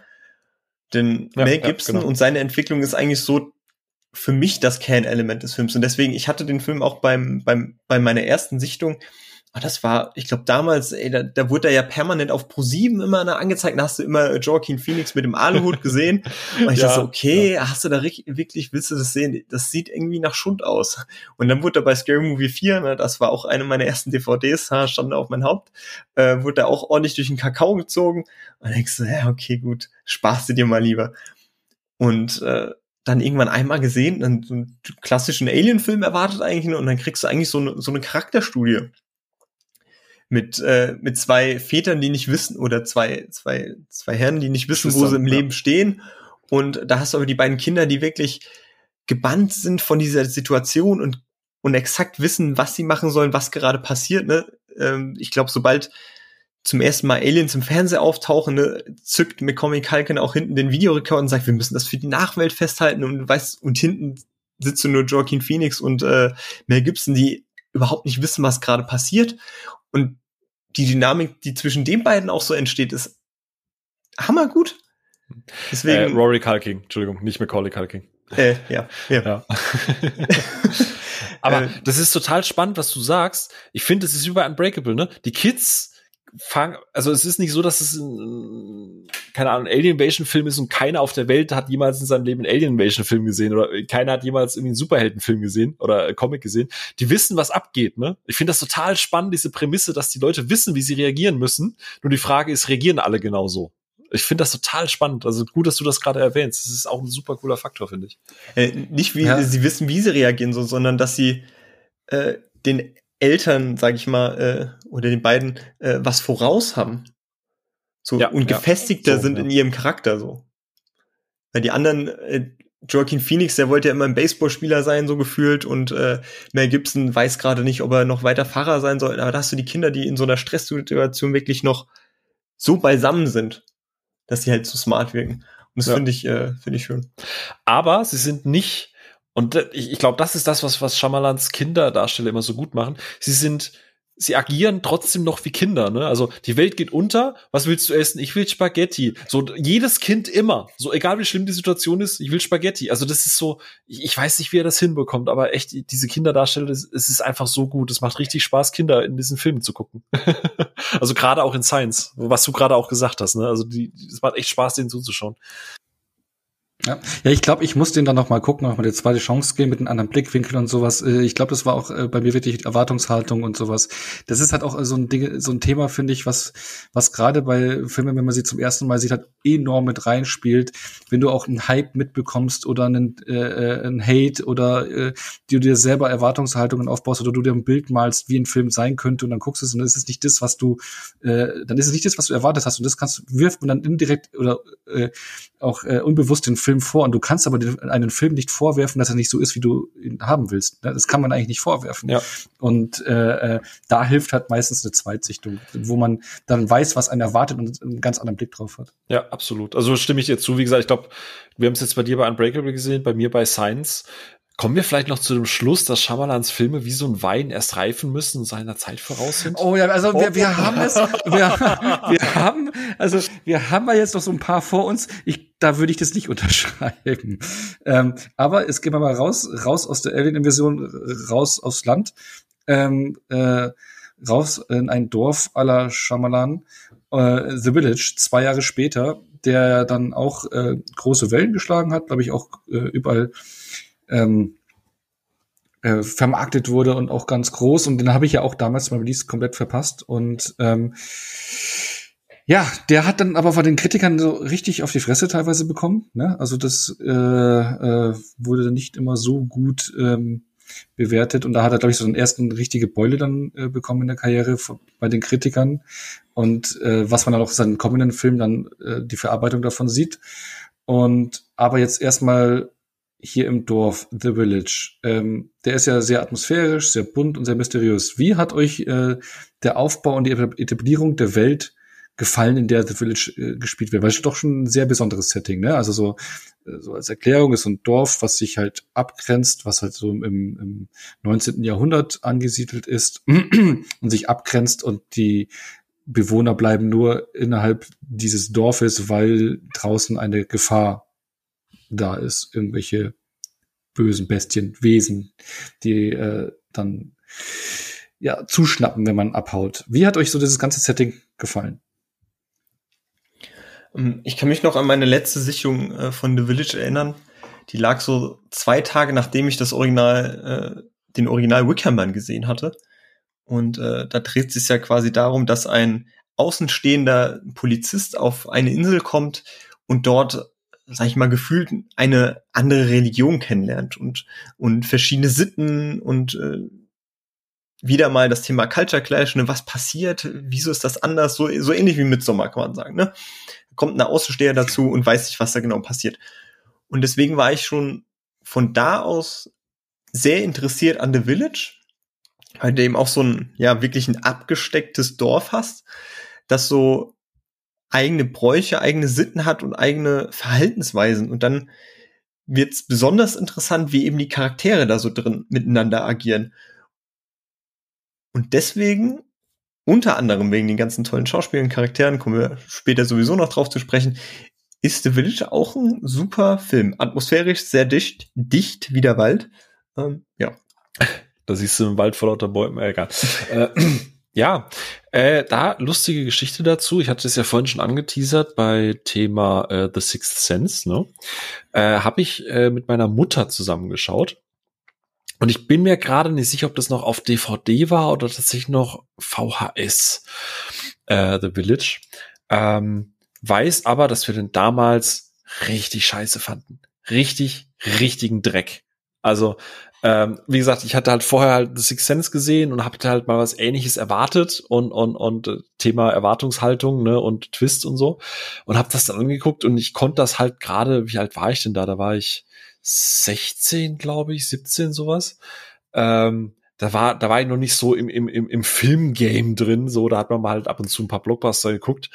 Und ich fand das halt echt schlimm. Und das habe ich die ganzen Jahre hindurch äh, gezogen und habe dann den Film dann auch nie wieder geschaut und halt jetzt auch bei dieser ganzen Podcast-Vorbereitung war das der Film, wo ich gesagt habe, oh ja, Science war schlimm, aber Village habe ich so einfach gar keinen Bock drauf. Ne? Und ich habe den auch mit Kim geguckt und Kim hatte den damals mit äh, äh auch so mit 16, 17 geguckt und sie hatte auch gesagt, weißt du was, lass uns den zusammen gucken, vielleicht hilft's ja irgendwas. Aber die fand den auch ganz übel. Und dann haben wir den geguckt und am Ende, der geht ja auch so 110 Minuten oder so irgendwas. Am Ende gucken wir, gucken wir uns beide an. Sie wusste den Twist nicht mehr, ich wusste den Twist noch und dachten so, fuck, was war das eigentlich für ein guter, spannender Film gerade schon wieder? Äh, dieser komplette Cast, angefangen von Bryce Dallas Howard über Joaquin Phoenix, über Adrian Brody, der auch richtig durchdrehen darf. Die Jüngeren erinnern sich noch an Adrian Brody, also noch relevant war. ähm, ich fand den richtig gut. Jetzt auch gerade beim zweiten Mal gucken noch mal richtig aufgewertet. Ähm, ich glaube, den Film dürftest du heute so nicht mehr machen, weil Adrian Brody spielt einen äh, geistig Behinderten, ohne dass er geistig behindert ist. Bryce Dallas Howard spielt eine, in Anführungsstrichen, Blinde, die nicht blind ist. Also ich glaube, den dürftest du so tatsächlich heute gar nicht mehr drehen. Ähm, aber ich fand die Performances äh, ich meine, da hat ja auch noch Sigourney Viva mitgemacht, ne? Äh, ähm, also äh, Jesse Eisenberg, ganz junger Jesse Eisenberg, Michael Pitt, den ich ja richtig gut finde. Ähm, also, also bin echt Fan geworden von The Village. Also ich bin wirklich ein Fan geworden. Und äh, es gibt, ich habe auf YouTube gesehen, ganz viele Videos, die auch so sagen, why I should revisit The Village und so weiter, die halt auch über die Jahre gemerkt haben, dass er gar nicht so schlimm ist, wie man den damals oder Roger Ebert hat, hat ihn ja auf seiner Most Hated Films List draufstehen. Aber äh, eigentlich, ich glaube, es lohnt sich noch mal einen Besuch in das Dorf reinzugehen, weil auch wenn man den Twist kennt, die Atmosphäre ist halt doch typisch Schamalan, ne? Die, die ist gut. Ja, die, die, die Atmosphäre ist nicht schlecht, aber äh, jetzt haben wir es schon wieder. So reift äh, äh, wie ein Wein, muss in der Nachbetrachtung besser, äh, war Shyamalan damals seine Zeit voraus mit seinen Filmen irgendwie, wie es ein Ridley Scott mit Blade Runner 1982 war oder so? Ich glaube, das ist so ein bisschen das, was der, was der Benny Illinger vorhin gesagt hat. Sowas fehlt heutzutage in überbordern Blockbuster, Schmackofatz. Zu der Zeit, als der Film rauskam, hattest du Klar, du hattest einen typischen Sommerblockbuster, aber du hattest auch noch viele kleinere Produktionen, die noch nicht mit 200 Millionen Budgets irgendwie Effektfeuerwerk abgefeuert haben. Ähm, ich glaube, da fiel das damals nicht so sehr raus und ich ich muss gestehen, ich bin so an dem Punkt, wenn ich, da hast Loki geguckt, weißt du, da hast du Jungle Cruise geguckt, da hast du irgendwie lauter Greenscreen CGI-Kacke geguckt und du hattest auch, ich habe auch gerade Fear Street davor, davor geguckt gehabt, ne, da haben wir letztes Mal drüber gesprochen, wo, was ja auch in, ich sag mal, in einem solchen Setting kurzzeitig spielt. Äh, und dann siehst du halt einfach mal, okay, die sind draußen im Wald und dieses Setting ist, das ist durchdacht, das ist, sieht nicht aus wie so eine Lab-Veranstaltung, also so, so eine Kostümfestgeschichte. Und für mich hat sich das Setting auch beim zweiten Mal, wo ich den Twist kannte, noch mal richtig gut verarbeitet. Plus, The Village hat einen wahnsinnig smarten Subtext, einen sehr humanistischen Subtext, weil die Idee hinter dieser Village mit diesem, wir wollen in Unschuld leben, wir wollen in einer, in einer Utopie leben, wo es keine Kriminalität und so weiter gibt, ne? Und dann die Erkenntnis irgendwann zu sagen, zu leben gehört auch Schmerz so, und, und, und dann dieser Plot-Twist am Ende, dass, oh Gott, die, alle Menschen in der Stadt sind böse. Und dann kommt sie in die Stadt und sie trifft auf einen Menschen, der tatsächlich hilft, dass eben nicht alle Menschen schlecht sind. Ich finde, das ist ein sehr humanistischer Film im Kern. Und, und gerade jetzt zu der heutigen Zeit mit Social Media, wo ja gefühlt jeder alles hasst.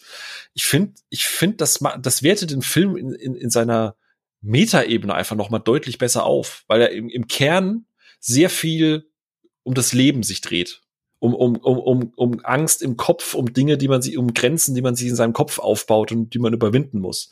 Sie ist ja auch nicht wirklich blind, sie sieht ja quasi nur Auren und, und gute Aura, schlecht, so. Also, ich weiß nicht, ob ihr das plump fandet, aber ich muss gestehen, der Subtext ist wahnsinnig gut und den habe ich jetzt erst schätzen gelernt. Mit 17 habe ich den halt äh, fuck it. So.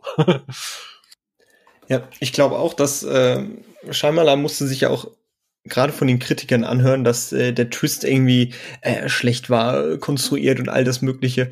Die haben sich ja sehr gezielt auf diese, ja, auf gut. Ja, ja Scheinmalan ja. ist nun mal der Twist-Regisseur. Äh, da kommen wir gerade, was das Marketing anbelangt, später bei Old auch nochmal dazu.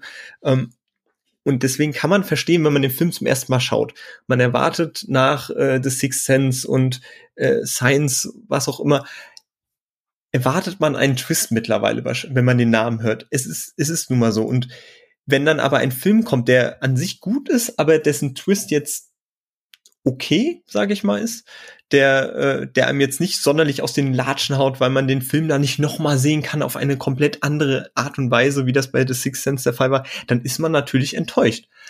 Aber wenn man sich den Film ein zweites Mal anschaut und weiß, was einen erwartet und eben auf dieses Zwischenspiel von den Charakteren achtet und wie diese Gemeinde funktioniert, was, was der Subtext ist, den du vorhin schon gesagt hast, dann gibt der Film einem so viel mehr. Vor und allem, wenn du mal die Opfer, die sie bringen, ne? Wenn du weißt, ich finde, wenn du den Twist weißt, gerade der Einstieg mit Brandon, äh, äh, Brandon Gleason, ja, der da über dem Grab von seinem Sohn hängt. Ich finde, das wertet dieses ganze Drama noch mal so, so. Also Kim meinte auch, sie macht das so fassungslos, wenn du überlegst, du hättest was tun können, aber du committest dich so dieser Sache, Thema auch äh, Anleihen an die Amish People und so, ne? Äh, dass, dass, dass, dass es viel mehr reinkickt, wenn du weißt, wie der Twist ist. So. Ja, das kommt natürlich auch noch dazu. Also es ist, äh, finde ich, mitunter einer, einer von Shyamalans äh, smartesten Filmen irgendwie. Denn der überzeugt so auf, auf charakterlicher Ebene, was, was er nicht immer macht, äh, aber auch so auf erzählerischer. Deswegen. Ja. Großes Ding. Oh no. ja, nö, äh, gehe ich jetzt größtenteils mit. Ich sehe ihn auch jetzt ein bisschen mit den anderen Augen. Also bei mir war es ja auch das, das erste Mal. Ich fand ihn jetzt äh, ganz okay, bis gut. Äh, weil bei mir, ich wusste den Twist vorab leider. Und ähm, das hat's mir, was heißt kaputt gemacht, aber ich war dann doch überrascht, wie, wie stimmungsvoll äh, der war von der Inszenierung her, auch das Dorf, äh, wie es alles dargestellt wird und, und auch die Schauspielerfiguren waren interessant und aber so, so komplett euphorisch war ich danach nicht, aber ich fand ihn ganz okay. Hm. Um das mal nur so kurz zu halten. Ähm, ich fand das Creature-Design eigentlich ganz geil, ne? Also das, das auch, die, auch hier wieder ja, Farben, ne? Rot ja. und Gelb und Lila und so. Ne? Gelb, also ja genau, ja. Ja. Aber trotzdem hat er von den Kritikern auf die Fresse bekommen damals. Und sein kompletter Abstieg sollte danach dann weitergehen, weil seine beiden nächsten Filme, weil die will ich jetzt gerne mal so im Stepptau äh, äh, ansprechen, weil seine beiden nächsten Filme waren Das Mädchen aus dem Wasser und äh, The Happening. Ähm, das Mädchen aus dem Wasser war ja auch ein kompletter Flop am Box Office, 70 Millionen Budget und 72 Millionen Einspiel weltweit. Ähm, ja, da, da ging es auch äh, an den Kinokassen ordentlich runter und auch bei den Kritikern kam der Film zum Beispiel gar nicht gut weg, genauso wie The Happening. Ähm, bei mir persönlich muss ich sagen, ähm, ist es bei das Mädchen aus dem Wasser ist es so bei mir wie bei der Alexandra Ajar Folge, wie mit diesem Film hier, wie war das die neunte Sinn von äh, bla bla bla Tracks, da kann, wo ich den Titel schon wieder vergessen ja, habe. Neuen so, so ein Film, das, das Jason Drax oder sowas, ja. Oder sowas, ja, genau, so ein Film, von dem ich nie gehört hatte. Also ich habe wirklich den, gar, der ist bei mir komplett vorbeigegangen, der Film. Und ja, der, der hat halt ordentlich Kohle gehabt, äh, gemacht, äh, äh der Film eigentlich. Und da war es halt eben so, ähm, der F Film basiert ja auf ähm, ähm, gute Nachtgeschichten, die sich M. Shyamalan hat einfallen lassen zum Einschlafen für seine Töchter. Und das ist eine Geschichte, die sich entwickelt hat und die er dann niedergeschrieben hat und als Drehbuch verfasst hat. Und ähm, da wollte er eigentlich in sein übliches äh, Studio, ich glaube Touchdown Pictures, und dann wurde es ja abgelehnt und dann ist er weitergezogen. Und ähm, ja, äh, und er verarbeitet in diesem Film ja auch äh, im Prinzip die Kritiken, die er abbekommen hat äh, äh für The Village. Also so als Erklärung, äh, kurzer Umriss, um was es da geht, weil ich glaube, das ist wirklich ein Film, den, den die wenigsten gesehen haben dürften. Ich meine, über die anderen weiß jeder, was es geht, aber ich glaube bei dem nicht. Also da geht's halt um so einen Gebäudekomplex, ähm, wo ein Hausmeister ist, der eines Nachts im Pool eine Nymphe, nymphenartige Frau entdeckt, die wieder zurück in ihre Welt will und eigentlich äh, in der Geschichte geht es darum, dass die aus ihrer Fantasiewelt in die reale Welt kommt, um äh, einen Menschen zu finden, der die Welt ändern wird und ihm irgendwie was mitzugeben und dann müssen sie aber dann Aufgabe erfüllen, dass sie wieder zurück in ihre Welt kann. So ungefähr umrissen. Ich weiß nicht, Mike, du kannst ja gleich dazwischen kriechen, wenn ich jetzt äh, Schmarrn laber. Aber so ungefähr ist es doch, oder? Äh, ja, im, im Film fällt sogar die Aussage so, ja, man muss es nicht unbedingt verstehen. Genau, ja, man muss es nicht unbedingt verstehen. Genau, und äh, ja, es ist halt so eine gute Nachtgeschichte. Und ähm, ja, und dann kam ja danach The Happening, der ja ähm, ja auch eine Prämisse hat, so ein Postapokalypse-Film, wo äh, ja die Pflanzen sich rächen an den Menschen und äh, Gifte ausstoßen, wo nachdem sich die Menschen dann irgendwann selber umbringen und eine Familie flüchtet davon.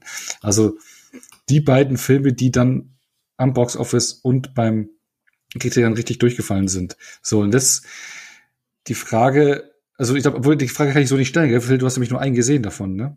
So richtig, ja, das Männchen aus was habe ich einfach nicht mehr geschafft in der Vorbereitung. Happening ja, genau, weil, weil, zum ersten Mal geschaut, genau. Mhm. Ja, weil, weil ich hätte jetzt eigentlich so gefragt, welche von den beiden Filmen ist jetzt eigentlich überflüssiger, vergessenswerter oder egaler, weil es sind für mich ist, ich habe sie jetzt auch zum ersten Mal gesehen, die fühlen sich so danach, ich saß so da, ja, okay, was, äh, ne, was will ich davon? Eher die Frage an Mike gerichtet.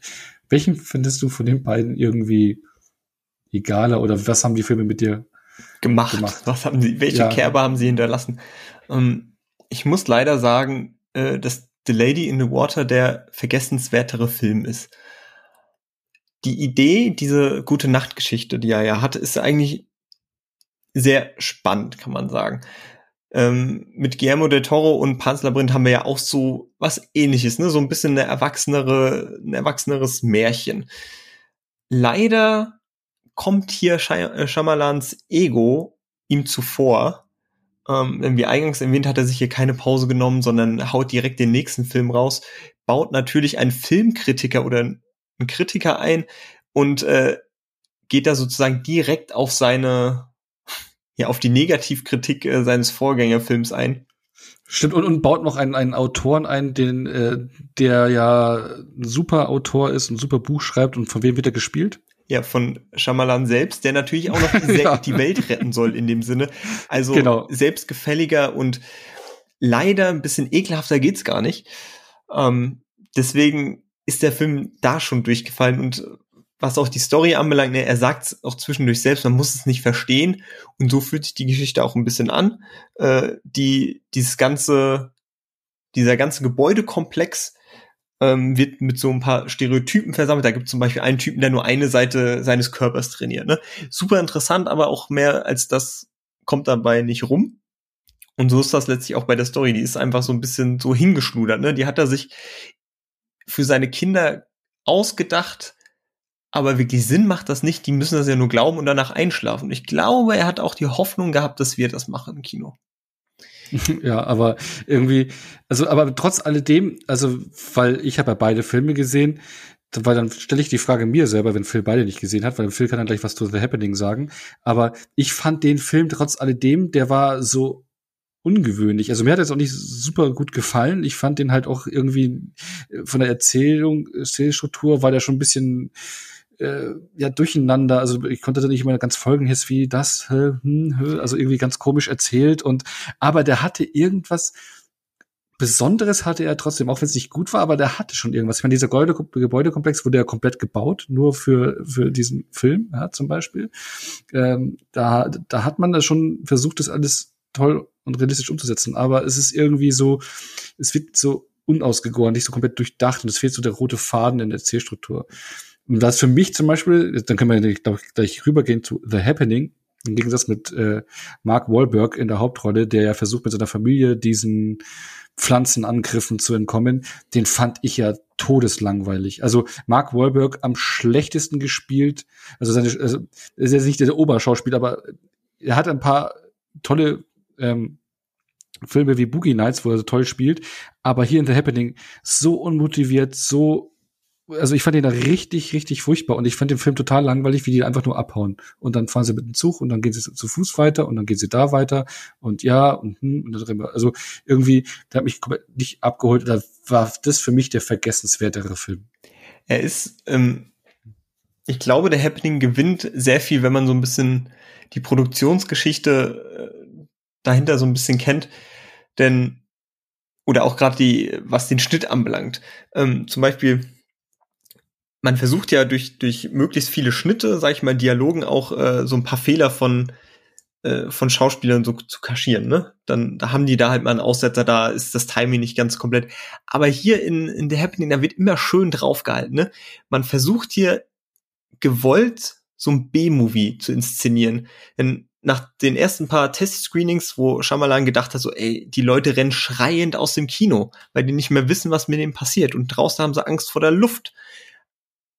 Und was war es? Sie kommen lachend aus dem Kino. Da dachte ich, okay, ja gut, dann mache ich da halt so einen lachhaften B-Movie draus. Und da hast du eben Marky Mark, der da seine Stirn in Falten wirft und irgendwie an der Kamera vorbeischaut und eigentlich gar nicht weiß, in welchem Film er hier mitspielt.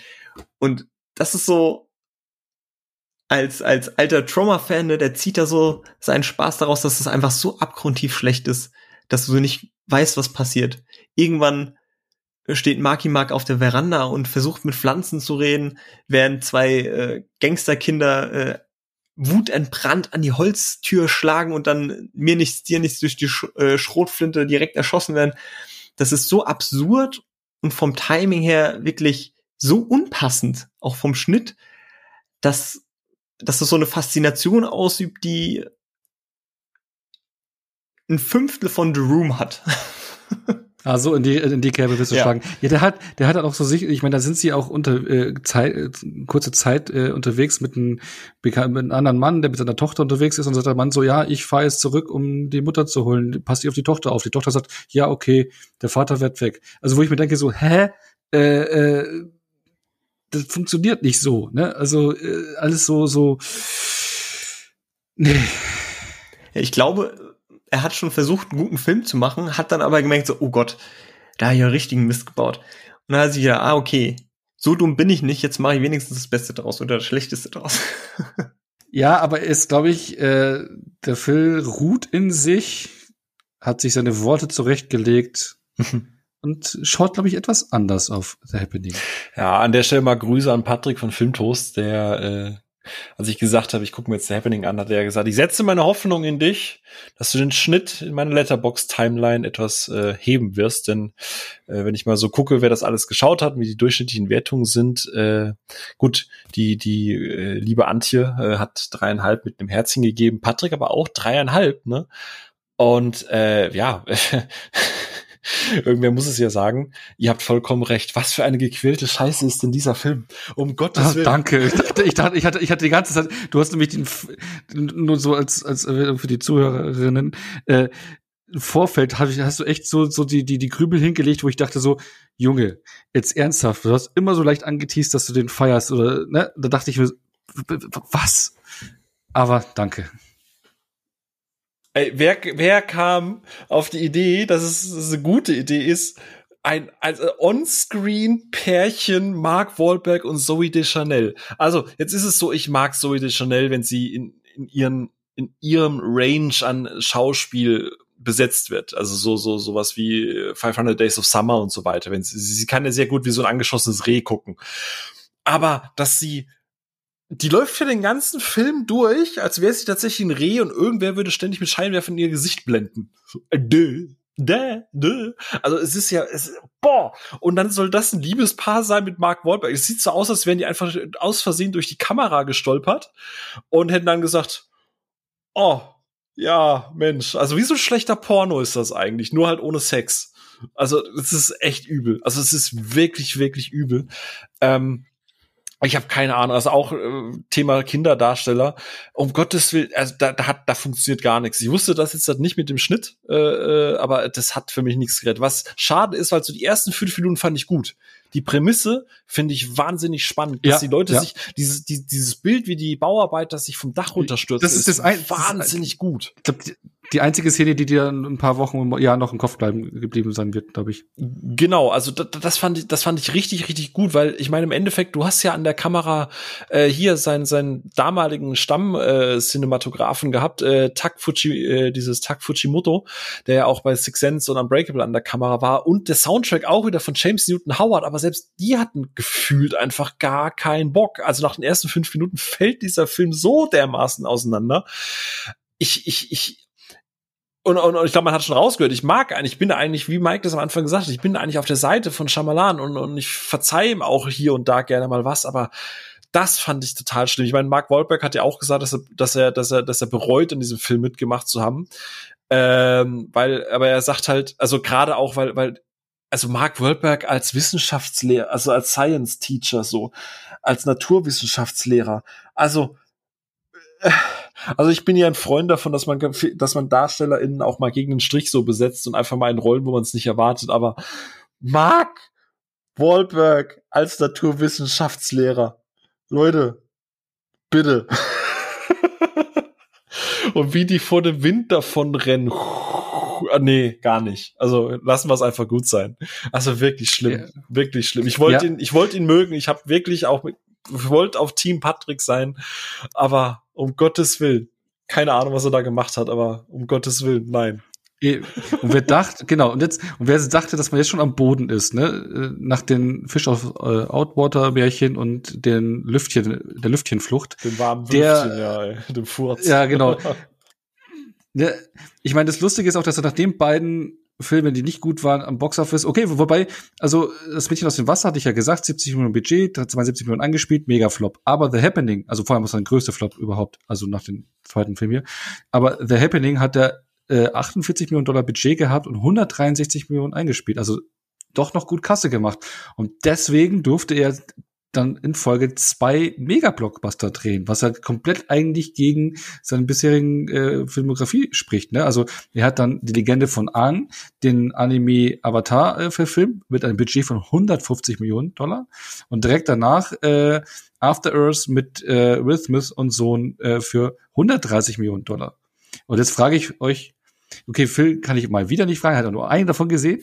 Aber Mike, nee, an dich gerichtet. Nee, nee, nee. Ja, welcher von den beiden Filmen ist für dich die größere Katastrophe? Hm.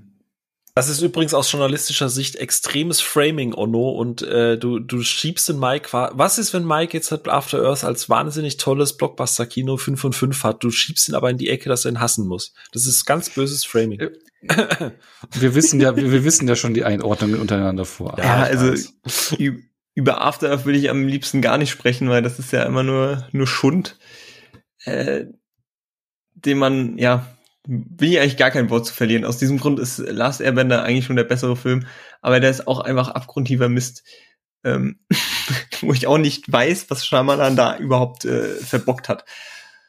Aber das kann nicht dir dadurch, sagen. Da, ich bin, okay, also ich habe mir auch noch meine, meine Review aufgemacht, da, da habe ich auch ordentlich vom Leder gezogen, denn das ist ja sozusagen Film-Exposition äh, par excellence, da kann sich äh, Christopher Nolan noch, ein, noch eine Scheibe von abschneiden, wenn er will. Der ähm, Protagonist. Ähm, hör mir auf. Ähm, aber ja, aus diesem Grund leider Last Airbender ein bisschen besser.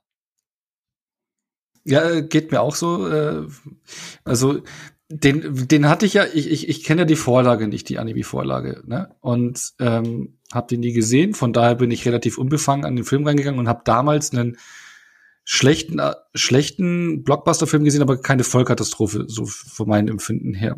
Was dann After Earth eher ist, der einfach nur schlimm ist. Aber ich würde sagen, wir haben ja gerade aktuell passiert echt viel Doofes in der Welt und ich da brauchen wir nicht auch noch über so schlechtes, doofes Zeug reden, oder? Jetzt sag du noch einmal, Phil, warum du, ich glaube, After Earth hast du nur gesehen, oder? Nee, nee äh, Legende von Ang hast du gesehen. Nee, Der, aber ich habe After Earth gesehen.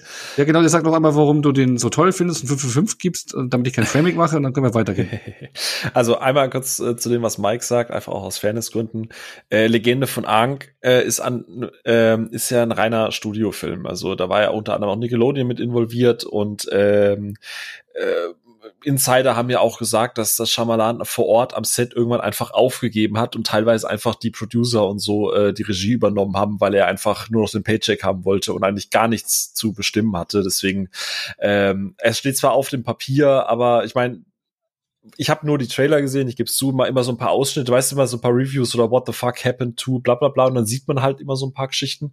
Und ich finde, also man sieht halt, zumindest ich sehe schon anhand von Trailern und so, dass das halt nicht die Handschrift von Shyamalan trägt. Und wenn du dann halt hinten dran liest, dass Nickelodeon und alle anderen alles besser wussten und dann noch rumgeschnitten wurde, ich, ja, also das ist halt kein, das, äh, ja, also das lief halt schief. Und ähm, After Earth äh, habe ich damals auch im Kino bewusst, es war ja auch zu dieser Hochphase, wo Will Smith irgendwie in so einem Loch drin gesteckt ist, ähm, habe ich bewusst nicht geguckt. Und dann kam ja auch raus, dass Will Smith eigentlich da Regie geführt hat, dass äh, ähm, äh, Shyamalan ja auch Insidern zufolge eigentlich nur äh, bisschen bisschen äh, die visuellen Aspekte aufgegriffen hat, also die Farben, das Design von von den Kreaturen, von den Raumschiffen und so. Und ansonsten hat er nur die Kamera hingestellt und dann hat Smith übernommen. Und fairerweise muss man sagen, Shyamalan hat den, also die ganze Kritik auf sich bezogen, obwohl klar war, dass Will Smith zum Beispiel seinen Sohn die ganze Zeit äh, angeleitet hat. Das heißt, Shyamalan hat Scheiße aufgefangen für Dinge, wo er gar nichts dafür konnte. Also dafür auch nochmal Kudos. Und mit dem Wissen habe ich mir After Earth angeschaut, weil ich einfach Bock auf einen Verriss hatte und einen scheiß Film. Und Achtung, jetzt kommt etwas, das ihr nicht gerne hören würdet. After Earth ist für mich einfach nur ein unterdurchschnittlicher Science-Fiction-Film. Der ist zu egal, als dass ich den einfach scheiße finde. Weil ich finde, es gab ein paar Aspekte, gerade aus dem Visuellen heraus. Ich fand die Welt durchaus interessant. Ich fand dass die Designs von den Anzügen, von den Raumschiffen und so, was Shyamalan wohl scheinbar auch mitdesignt hat. Ich fand das okay. Ich fand, das waren coole Aspekte, was Sci-Fi angeht. Mir ist die Scientology-Geschichte auch aufgestoßen. Ähm, aber wie gesagt, ich, ich, ich finde den zu durchschnittlich, um den wirklich als gigantischen Schund abzutun, weil es gibt vergessenswertere und beschissenere Science-Fiction-Filme. Und das ist so ein typischer Sonntags-Pro-7-Film, wenn der irgendwann mal läuft, kannst du den gucken. Also ich finde den nicht diese Vollkatastrophe, die ich im Vorfeld immer gelesen habe. Also ich habe da wirklich sowas wie The Happening jetzt erwartet, aber davon ist er halt trotzdem einfach aufgrund des Production Values zu weit entfernt. So, man kann den Scheiße finden, man kann den unterdurchschnittlich finden, aber dieses komplette Desaster, dieses komplette, um Gottes Willen, was ist da passiert, also gerade nach The Happening sehe ich das hier halt überhaupt nicht, muss ich leider sagen. Ich, ja, passiert. Ja, ich glaube, ich habe dem zweieinhalb gegeben, so. Ja. Nee. Äh, ja, ja, ist ja, ich weiß gar nicht, was ich, also ich fand den unterdurchschnittlich, aber okay. Immerhin ein bisschen, wenn ich Liebe für den Film, aber ein bisschen Kudos für den Film. Aber dann, äh, nach diesen beiden Riesenprojekten, wie wir es auch schon gesagt hatten, äh, wo eigentlich nicht seine Handschrift zu sehen war, ähm, aber er halt, glaube ich, so von seiner Karriere wirklich dann endgültig am Boden war, äh, wurde es kleiner, intimer und in meinen Augen deutlich besser äh, mit The Wizard, der dann ähm, zwei Jahre nach After Earth kam mit einem Budget von fünf Millionen äh, Dollar, ähm, was ja ein bisschen weniger ist als die 130 Millionen davor.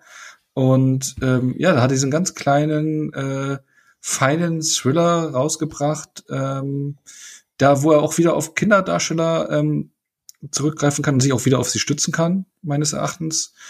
Und ähm, ja, eine kleine, feine Geschichte macht, wo zwei Kinder, also Geschwister, einfach nur ihre Großeltern besuchen wollen, die sie aber nicht kennen, weil sie sie noch nie gesehen hatten, weil die Mutter äh, vorher im Streit mit denen gebrochen hatte und ja, sie jetzt endlich mal eine Woche oder eine Woche da verbringen wollen. Und mehr will ich ja jetzt nicht verraten. Ähm, wie, wie hat euch äh, dieser Wandel wieder zurück zu diesen reduzierteren Settings oder zu diesen, äh, zu dieser intimeren Geschichte gefallen?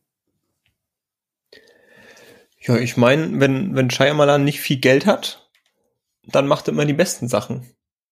Und äh, wenn, wenn ihm die Mittel so ein bisschen gekürzt werden, ne, hier haben wir ja zum Großteil Found Footage, ähm, so Perspektive, die eingebaut ja, wird. Stimmt, ja, ja, ja. Ähm, macht das auch wieder einen guten Film für ihn und auch wieder Charaktere, die nur an einem Ort sind. Ne? Du hast halt einfach nur die zwei Kinder, die, die zwei Großeltern und die Mutti. Ähm, und das kann er wieder gut ausspielen. Und da merkt man auch wieder, ey, das sind seine Stärken, ne?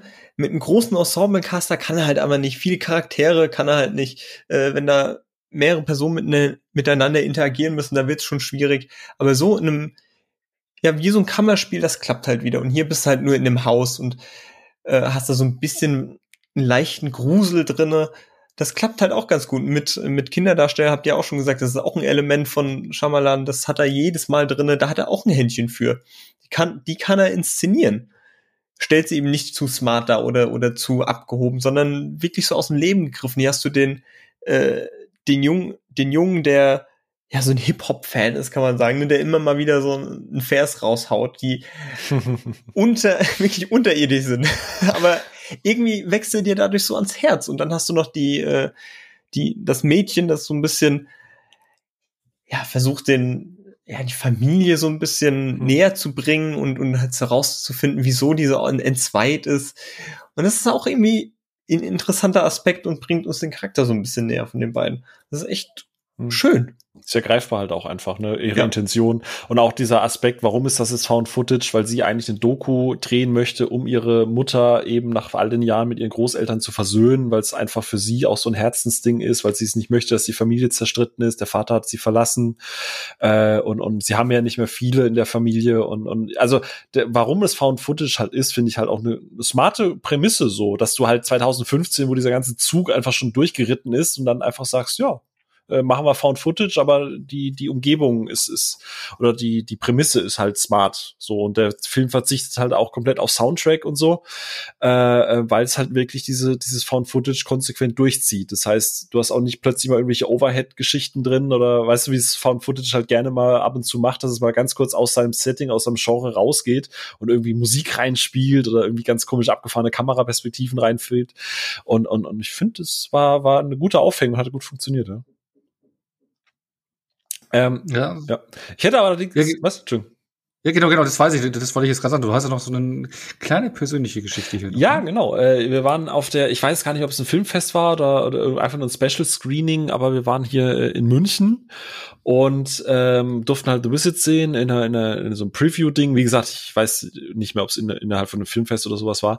Aber äh, M. Night Shyamalan war tatsächlich da und weil wir recht weit vorne saßen, war er gefühlt einfach nur vier Reihen von mir entfernt. So und ähm, kam dann halt mit auf die Bühne, hatte eigentlich nur offiziell zehn Minuten Zeit, äh, weil sein Flug dann irgendwie ging und habe da dann auch äh, zum ersten Mal ihn so in Anführungsstrichen so, so, so ein bisschen persönlich getroffen. Und das, was Mike ganz am Anfang mal erwähnt hat, so, dass du eigentlich, dass, dass, dass, dass man ihn eigentlich unterstützen möchte und so, das, das ist tatsächlich bei mir da in dem Moment aufgelodert, weil es ist krass, dass der Mann so lange im Showbusiness ist und immer noch so unfassbar verunsichert ist. Ne? Also es ist wirklich krass. Der steht da vorne und, und ist total so, hi, meine, also so nach dem Motto, bitte haut mich nicht. Ich weiß, ich habe doofe Filme gemacht und so.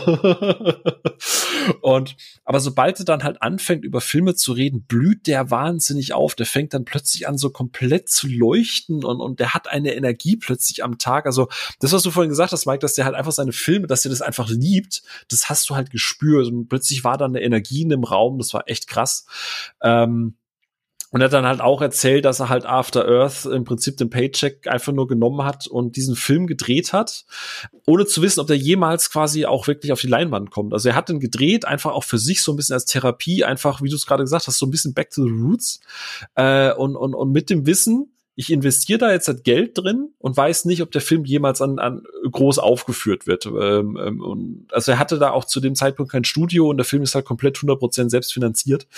Ähm, und er hat dann halt auch erzählt, dass er den Film gedreht hat und es gibt im Endeffekt gibt's drei Cuts von, von The Visit, nämlich einmal eine reine Komödienvariante, wo dann auch quasi, glaube ich, noch mehr der Tyler, also dieser Junge, mehr im Fokus ist, wo das Ganze ein bisschen lustiger aufgezogen ist. Es gibt einen reinen Horror-Cut, der halt im Prinzip diese, diese paar gruseligen Momente, die der Film ja auch hat, gerade mit der Nana, äh, das ist halt konsequent durchgezogen, da ist auch der Humor rausgenommen und er hat dann gesagt, er hat dann sich die Filme angeguckt und hat gesagt, eigentlich finde ich es cool, wenn beides zusammen ist. Und dann hat er sich hingesetzt, hat die beiden zusammengeschnitten und das fand er dann so gut, dass er gesagt hat, er weiß, dass die Leute wahrscheinlich es hassen werden oder doof finden werden, dass der Film so ein bisschen hin und her springt, aber das ist das, was ihn glücklich gemacht hat und weil er eh nicht wusste, ob der Film jemals kommt, war das die Version, mit der er am zufriedensten war und er freut sich, dass er die uns jetzt dann zeigen kann.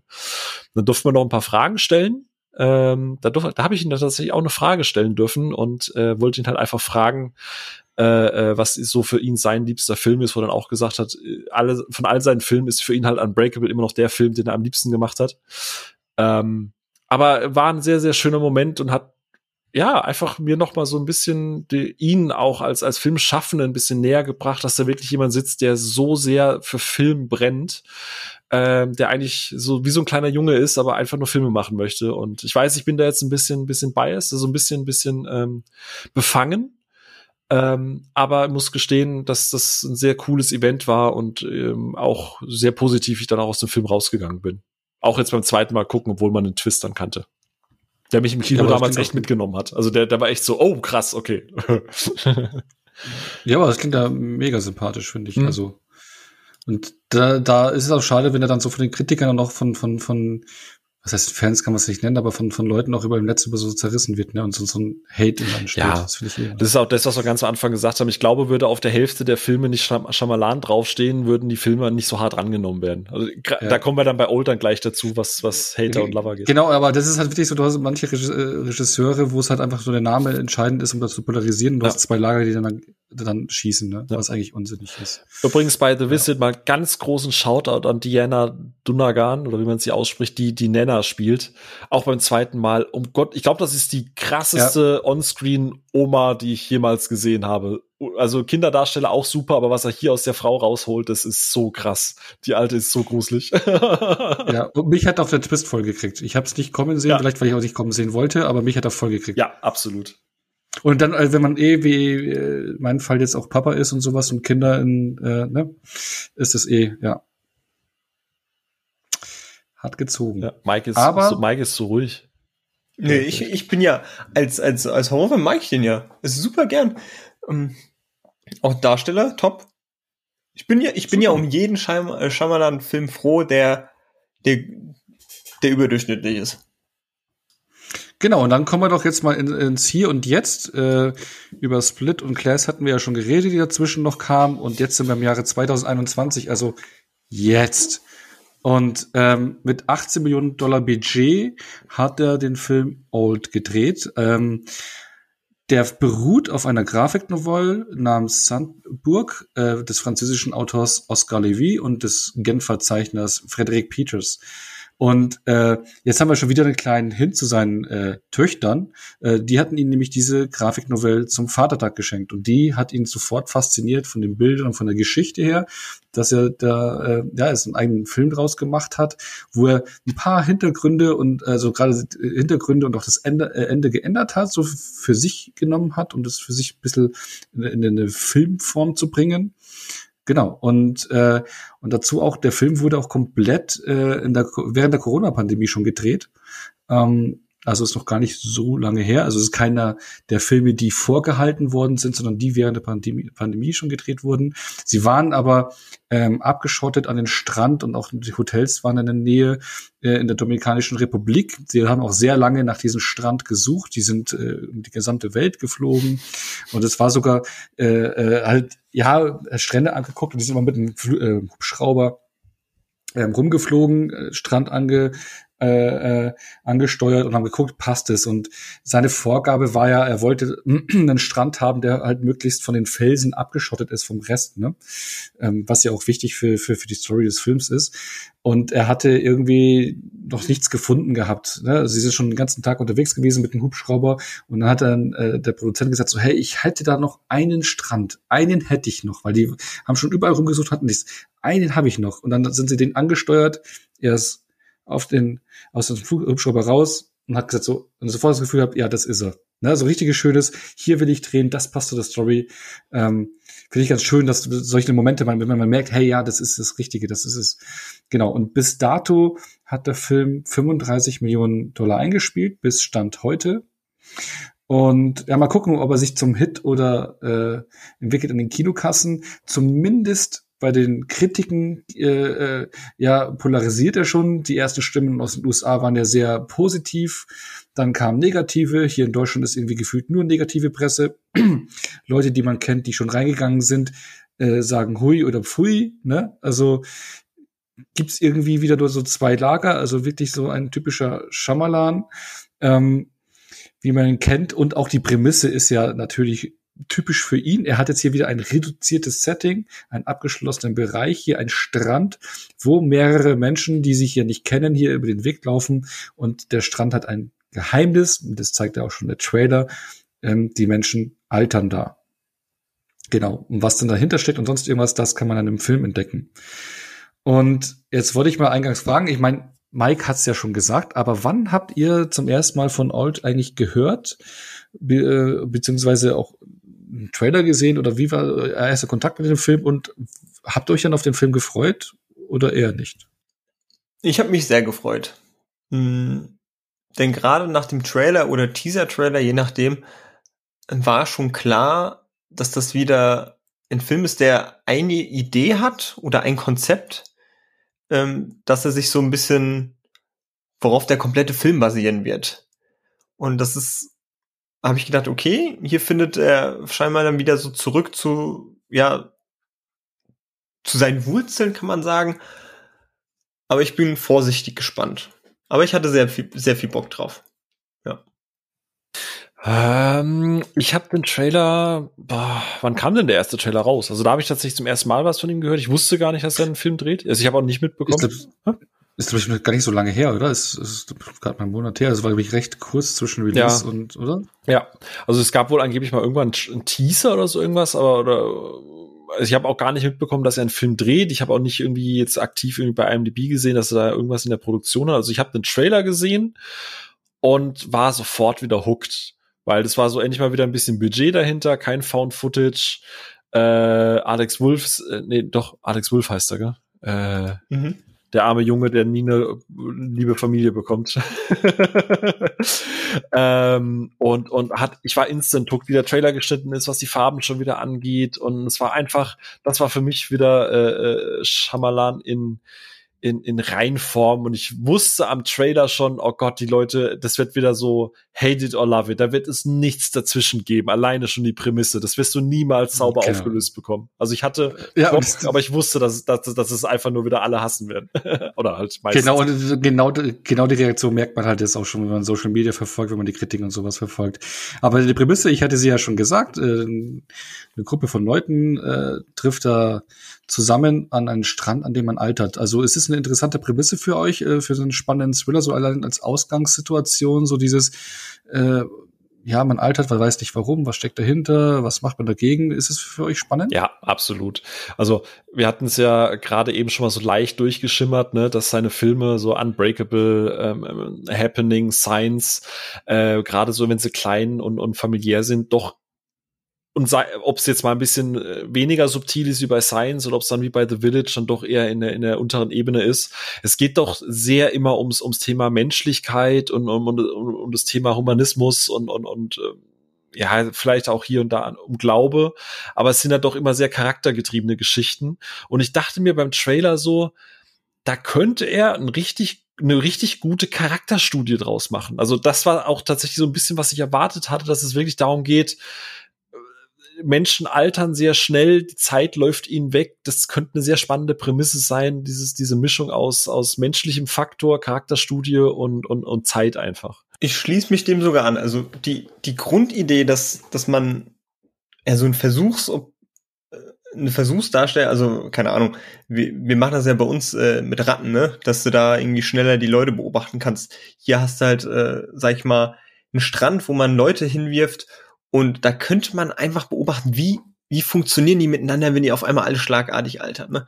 Also ihre, ihre Gedankengänge werden einfach viel schneller, ihre, ihre äh, Stereotypen äh, bauen sich wesentlich stärker aus und, und äh, wandeln sich schneller ab. Es können so viele Dynamiken da drin entstehen, die, die von einem Moment auf den anderen einfach umschwenken. So viel Spannung könnte da drin stecken. Das war meine Hoffnung gewesen. Und aus diesem Grund fand ich die Prämisse eigentlich ganz cool. Nur ging der Film irgendwie in eine andere Richtung. Okay, äh, deswegen, das wäre meine nächste Frage. Die Prämisse finden wir jetzt alle spannend. Also ich fand sie auch von der Idee her spannend, um mal meine Meinung rein, kurz reinzuwerfen. Aber fandet ihr das dann auch entsprechend umgesetzt? Also hat es euch gepackt? War es für euch auch vor allem glaubhaft? Weil äh, da, ich meine, das ist ja das äh, Szenario, das auch wirklich glaubhaft darzustellen, von der Visualisierung her und von den Entwicklungen und Dynamiken in der Gruppe her, das ist schon eine gewisse Herausforderung, denke ich mal, mit der Prämisse. Kam das bei euch an? Hat es für euch funktioniert? Es ist leider, Shyamalan hat ja den Fluch, dass er, wie gesagt, der, der Twist-Autor ist, ne? Und man. Nur, nur als Vorwurf nochmal den Twist ich noch nicht verraten. Ja, ja, nee, also, nee alles gut. Genau, äh, das genau. ist nur allgemeine Einführung dazu. Genau, weil, weil du vorhin bei The Sixth Sense so, schop, dachte ich, wollte ich nur mal vorgreifen. Ne? Ähm, er ist ja so ein bisschen der, der, der Twist-Autor und hier wird das so ins Marketing reingepackt, ne, dass du direkt erklärst, okay, an dem Strand werden die Leute älter. Dann musst du dir als Zuschauer aber gefühlt 50 Minuten ansehen, wie die Leute langsam erst verstehen, was da an dem Strand passiert, was abgesehen von einigen Schockmomenten relativ träge und öde ist mitzuerleben. Denn du weißt, was passiert, du wartest eigentlich nur darauf, dass irgendeiner von den acht Personen oder so endlich versteht, was da eigentlich passiert. Und es dann zum interessanten Teil kommen sollte, wie reagieren sie darauf? Was machen sie? Was fangen sie mit den letzten Minuten, Stunden, was auch immer an, die sie in ihrem Leben da noch haben? Aber bis zu dem Punkt kommt, ist es eigentlich relativ träge und für mich nutzt er so nicht unbedingt das Potenzial, das diese Prämisse hat. Hm. Hm. Hm. Hm. Ono, ich glaube, wir hatten ja im Vorgespräch schon so ein bisschen abgetastet. Ähm, ich glaube, ich habe mich bei einem Schamalan noch nie so schwer getan, wie ob das jetzt funktioniert hat für mich oder nicht. Ähm, ich bin auch jetzt immer noch sehr, sehr, also ich muss gestehen, den Vorwurf, den Mike jetzt gerade gemacht hat, so im Sinne von, also ich sehe dieses Alterungsaspekt, weil das im Trailer kommt, ich sehe das nicht als Twist, ich sehe das jetzt auch nicht als, als Problem, dass sie das erst irgendwie rausfinden müssen. Also ich finde, das ist sehr gut inszeniert und auch sehr packend inszeniert. Und hier haben wir ja wieder das Thema mit, äh, mit dem Kameramann, äh, beziehungsweise auch was seine Art der Inszenierung angeht, auch wenn, ob das jetzt mal hier und da drüber ist, aber Mike Giolakis hat ja durchaus sehr viele Wege gefunden in diesem kleinen, abgesteckten Bereich, diesen ganzen Alterungsprozess also aus meiner Sicht spannend darzustellen. Also ich finde, es wurde nie langweilig, denen zuzuschauen, was passiert und wie die herausfinden, was passiert. Äh, also ich finde das jetzt tatsächlich kein, ich fand das nicht öde. Ja, da, da, so öde fand ich es jetzt auch nicht. Das wäre für mich jetzt auch kein bewusster. Aber was, äh, äh, was du jetzt gerade gesagt hast, so dieses unsicher sein, was man davon hält, ob es gut oder schlecht umgesetzt ist, so ging es mir halt auch wirklich. Also nach dem Film war ich auch so, also man hört ja jetzt richtige Gurken stimmen, dass es eine Gurke sein soll. Das, so habe ich es auf jeden Fall nicht empfunden. Aber ich bin mir auch noch so uneins, wie ich das alles finde. Wie findet ihr äh, aber, das ist noch, noch ein Finde, äh, wie fandet ihr dann die, die Visualisierung oder war das für euch auch der Alterungsprozess bei den einzelnen Figuren, äh, die einzelnen Schritte, die ja kommen, vor allem wenn auch erklärt wird, äh, was für ein Tempo dahinter liegt, war das für euch glaubhaft? Ich fand, ich fand tatsächlich das, also audiovisuell fand ich das alles wahnsinnig gut, weil du hast ja, du hast ja den Alterungsprozess hast du ja auf zwei Ebenen. Du hast ja einmal die, die, die optische Änderung, und ähm, damit wird geschickt gespielt. Also man, man sieht zwar manchmal, also Shyamalan hat in seiner Inszenierung ganz oft, und ich glaube, da hatten wir ganz, ganz am Anfang mal ein bisschen drüber gesprochen, der Mike und ich, äh, bei seiner Inszenierung, was er auch bei Unbreakable und so macht, er hat ganz oft, wenn Dialoge stattfinden, dass die Person gezeigt wird, die gerade nicht spricht, sondern dass irgendwie die Kamera so ganz stoisch auf irgendwas drauf zoomt, während der Dialog eigentlich an ganz anderer Stelle geführt wird. Und das, das macht Old auch. Das heißt, da werden ganz oft Personen von hinten gezeigt, von der Seite gezeigt und man hört so ein bisschen, okay, das ist eine andere Stimme. Ich glaube, das, also man weiß natürlich, okay, da hat sich was verändert, aber wenn man es dann irgendwie sieht, ich finde, es hat mich dann teilweise schon so ein bisschen gepackt, gerade bei den Kids, weil die, die, die Kids altern ja, und das wird ja auch im Film erklärt, die Kids altern ja mit einem ganz anderen, mit einem ganz anderen Prozess als, als die Erwachsenen. Und bei den Erwachsenen ist es so wahnsinnig subtil. Da hast du dann hier vielleicht mal so, eine, so, eine, so einen Krähenfuß an den Augen. Dann hast du da mal vielleicht so ein graues Haar irgendwo. Und bei den Kids ist das ja immer so ein krasser Sprung.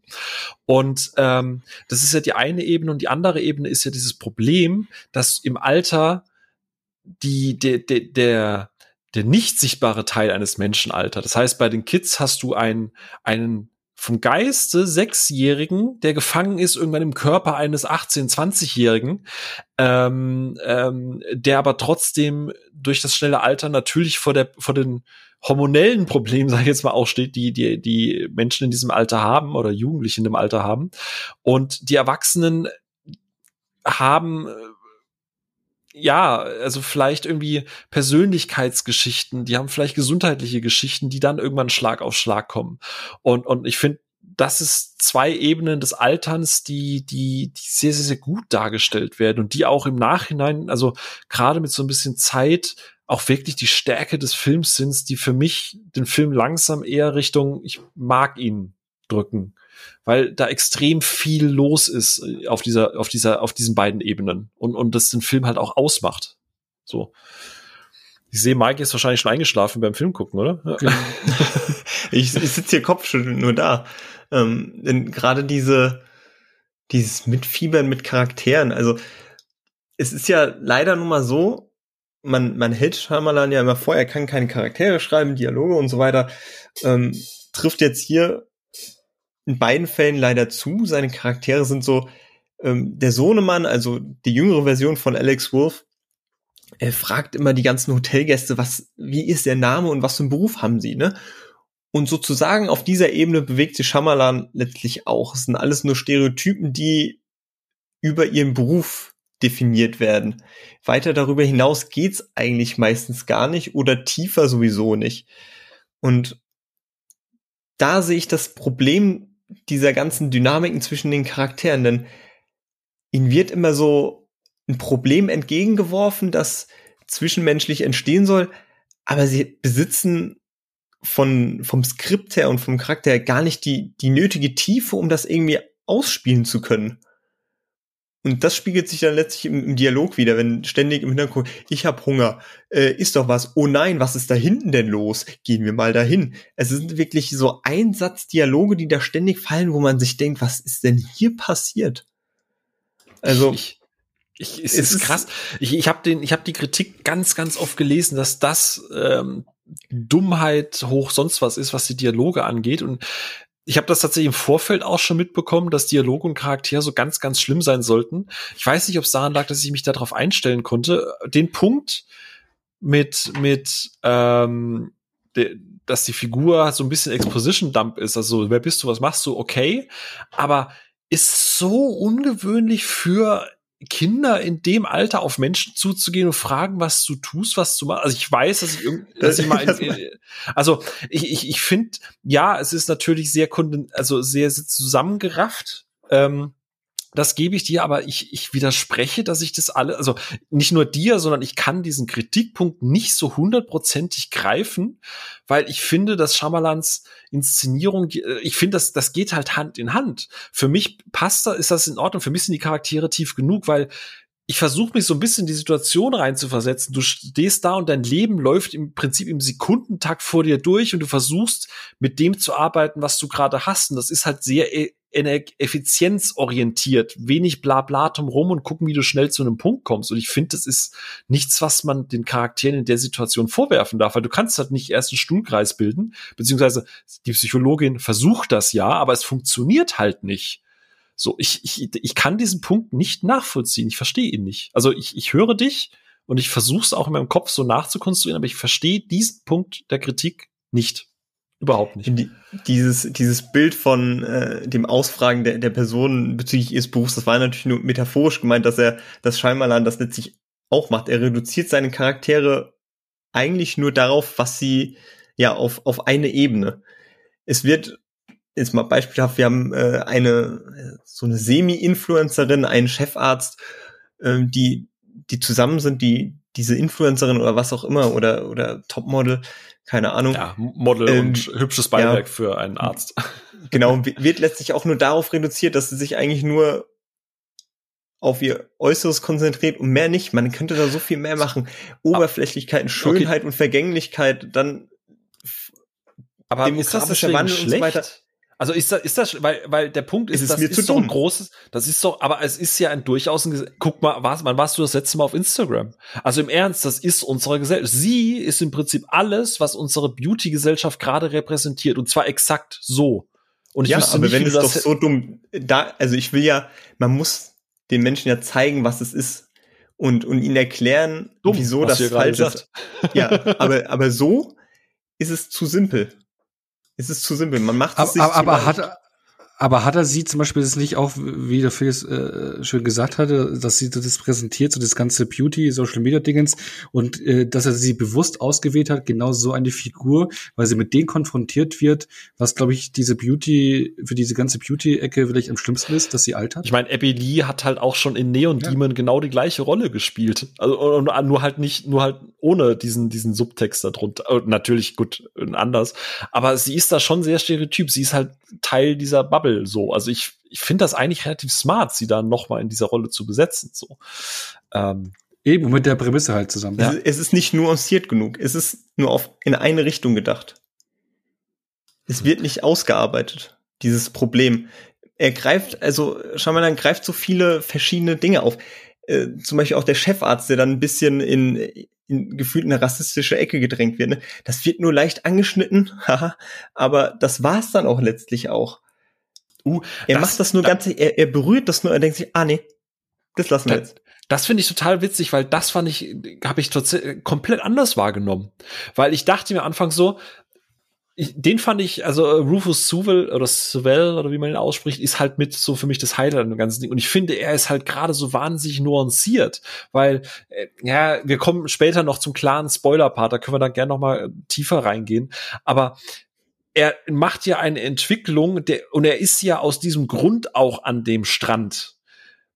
Er ist ja deswegen, deswegen ist er ja an dem Strand wegen dieser Entwicklung, die er dann macht, weil am Anfang kann er ja es wird ja nur angedeutet, dass er wohl scheinbar mal eine Erfahrung gemacht hat und mit der Zeit intensiviert sich das Ganze. Und ich finde, das wird nicht nur angeschnitten, haha. ähm, ich ich finde, das, das, das ist ja im Prinzip der, mit einer der, mit, mit das Öl in diesem ganzen sozialstrukturellen Motor, der, der, der diese, der, die, die, die äh, Truppe auch immer wieder spaltet also die, ich finde diesen Rassismus, den er ja am Anfang erstmal subtil an den Tag legt, dadurch, dass der ja, der wird extrem krass ausgearbeitet. Ich finde, der ist wahnsinnig nuanciert und, und, und, und, und äh, krass, dass du das so komplett anders wahrgenommen hast. Für mich war das mit das, das kulturell smarteste Highlight an der ganzen Geschichte. Das ist ja sprachlos.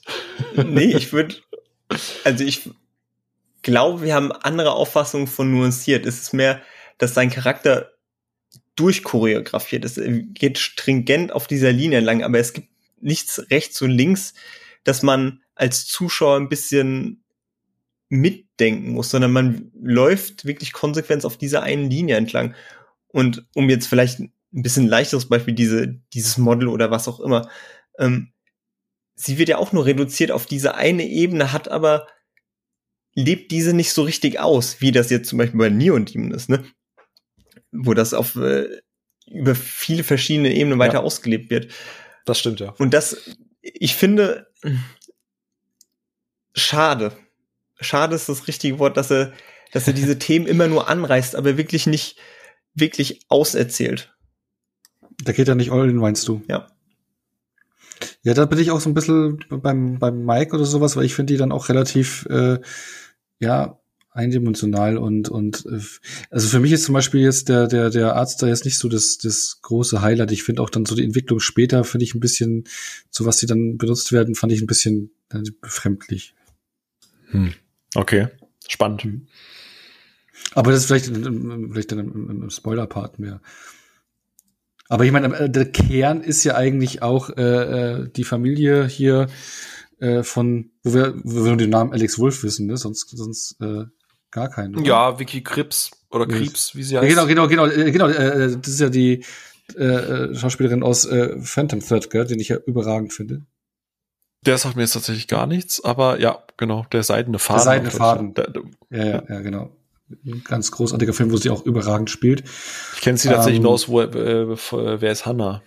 Witzigerweise. Also die, aber ich finde, die beiden spielen stark auf, äh, als, als, also sie mit ihrem äh, Mann als Paar, die spielen richtig stark auf äh, und haben auch mehr.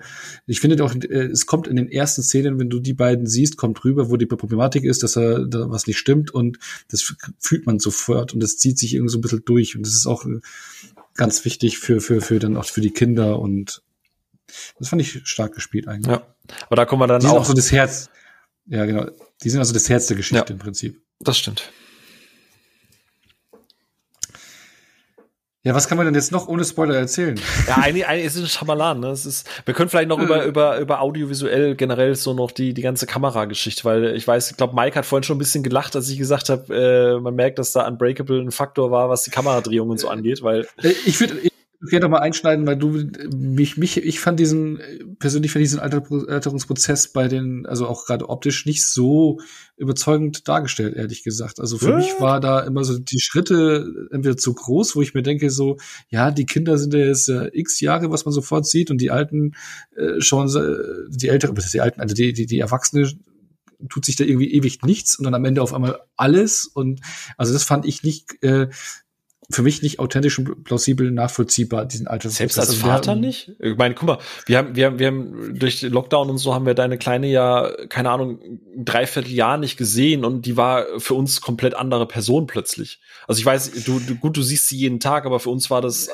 ja, aber, aber da reden wir jetzt von, von zwei bis drei und das haben wir, äh, klar, das sind schon große Sprünge, aber ich finde, äh, äh die dann auch gemacht werden, da, da hast du einen Sprung von acht auf 16 oder sowas, ne? Das sind sieben Jahre und da siehst du bei den Erwachsenen kein neues, keine neue Falte. Kann man keiner erzählen, mit sie, wenn man sieben Jahre älter ist, dass er sich nichts tut. Hast du mal, also hast du mal äh, äh, hier Keanu Reeves gesehen? Der ist seit zehn Jahren nicht mehr gealtert.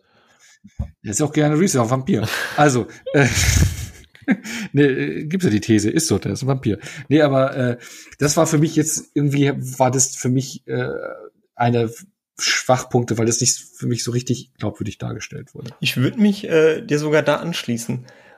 Wenn gerade bei den, bei den, ja, dir auch noch. Ah, okay. Nehmt euch doch ein Zimmer, ey. Mann. Gerade bei den, bei den älteren äh, Darstellern verliert man irgendwie immer so das Gefühl, ob sie jetzt wirklich altern oder nicht. Ja, obwohl genau es gerade bei ihnen eigentlich leichter ist darzustellen und gerade bei denen, äh, wenn es zum Ende des Films geht, äh, macht sich Shyamalan ja. ungewöhnlich oft die Mühe, nicht ihre Gesichter zu zeigen.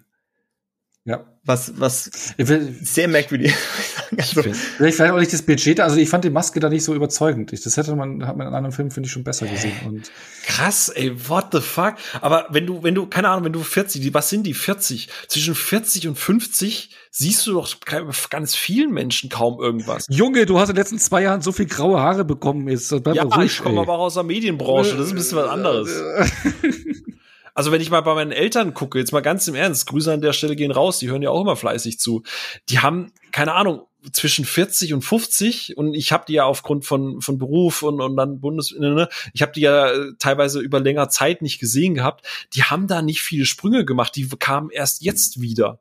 Also Jetzt, da waren zehn Jahre. Aber, aber, aber die sind, die sind noch nicht 40, also dieses Ehepaar werde ich jetzt so Mitte 30. Also ich also für mich Krass, ist es nicht okay. äh, nachvollziehbar. Okay. Weil die sehen ja, wir sehen ja, finde ich, genauso aus wie am Anfang. Es tut sich halt gefühlt. Da habt ihr aber nicht genau hingeguckt, weil die kriegen tatsächlich Krähenfüße, die kriegen teilweise mal so Altersflecken ja, und sowas. spät, ja, das, das, das kriegen, klar kriegen sie das, aber für mich zu spät.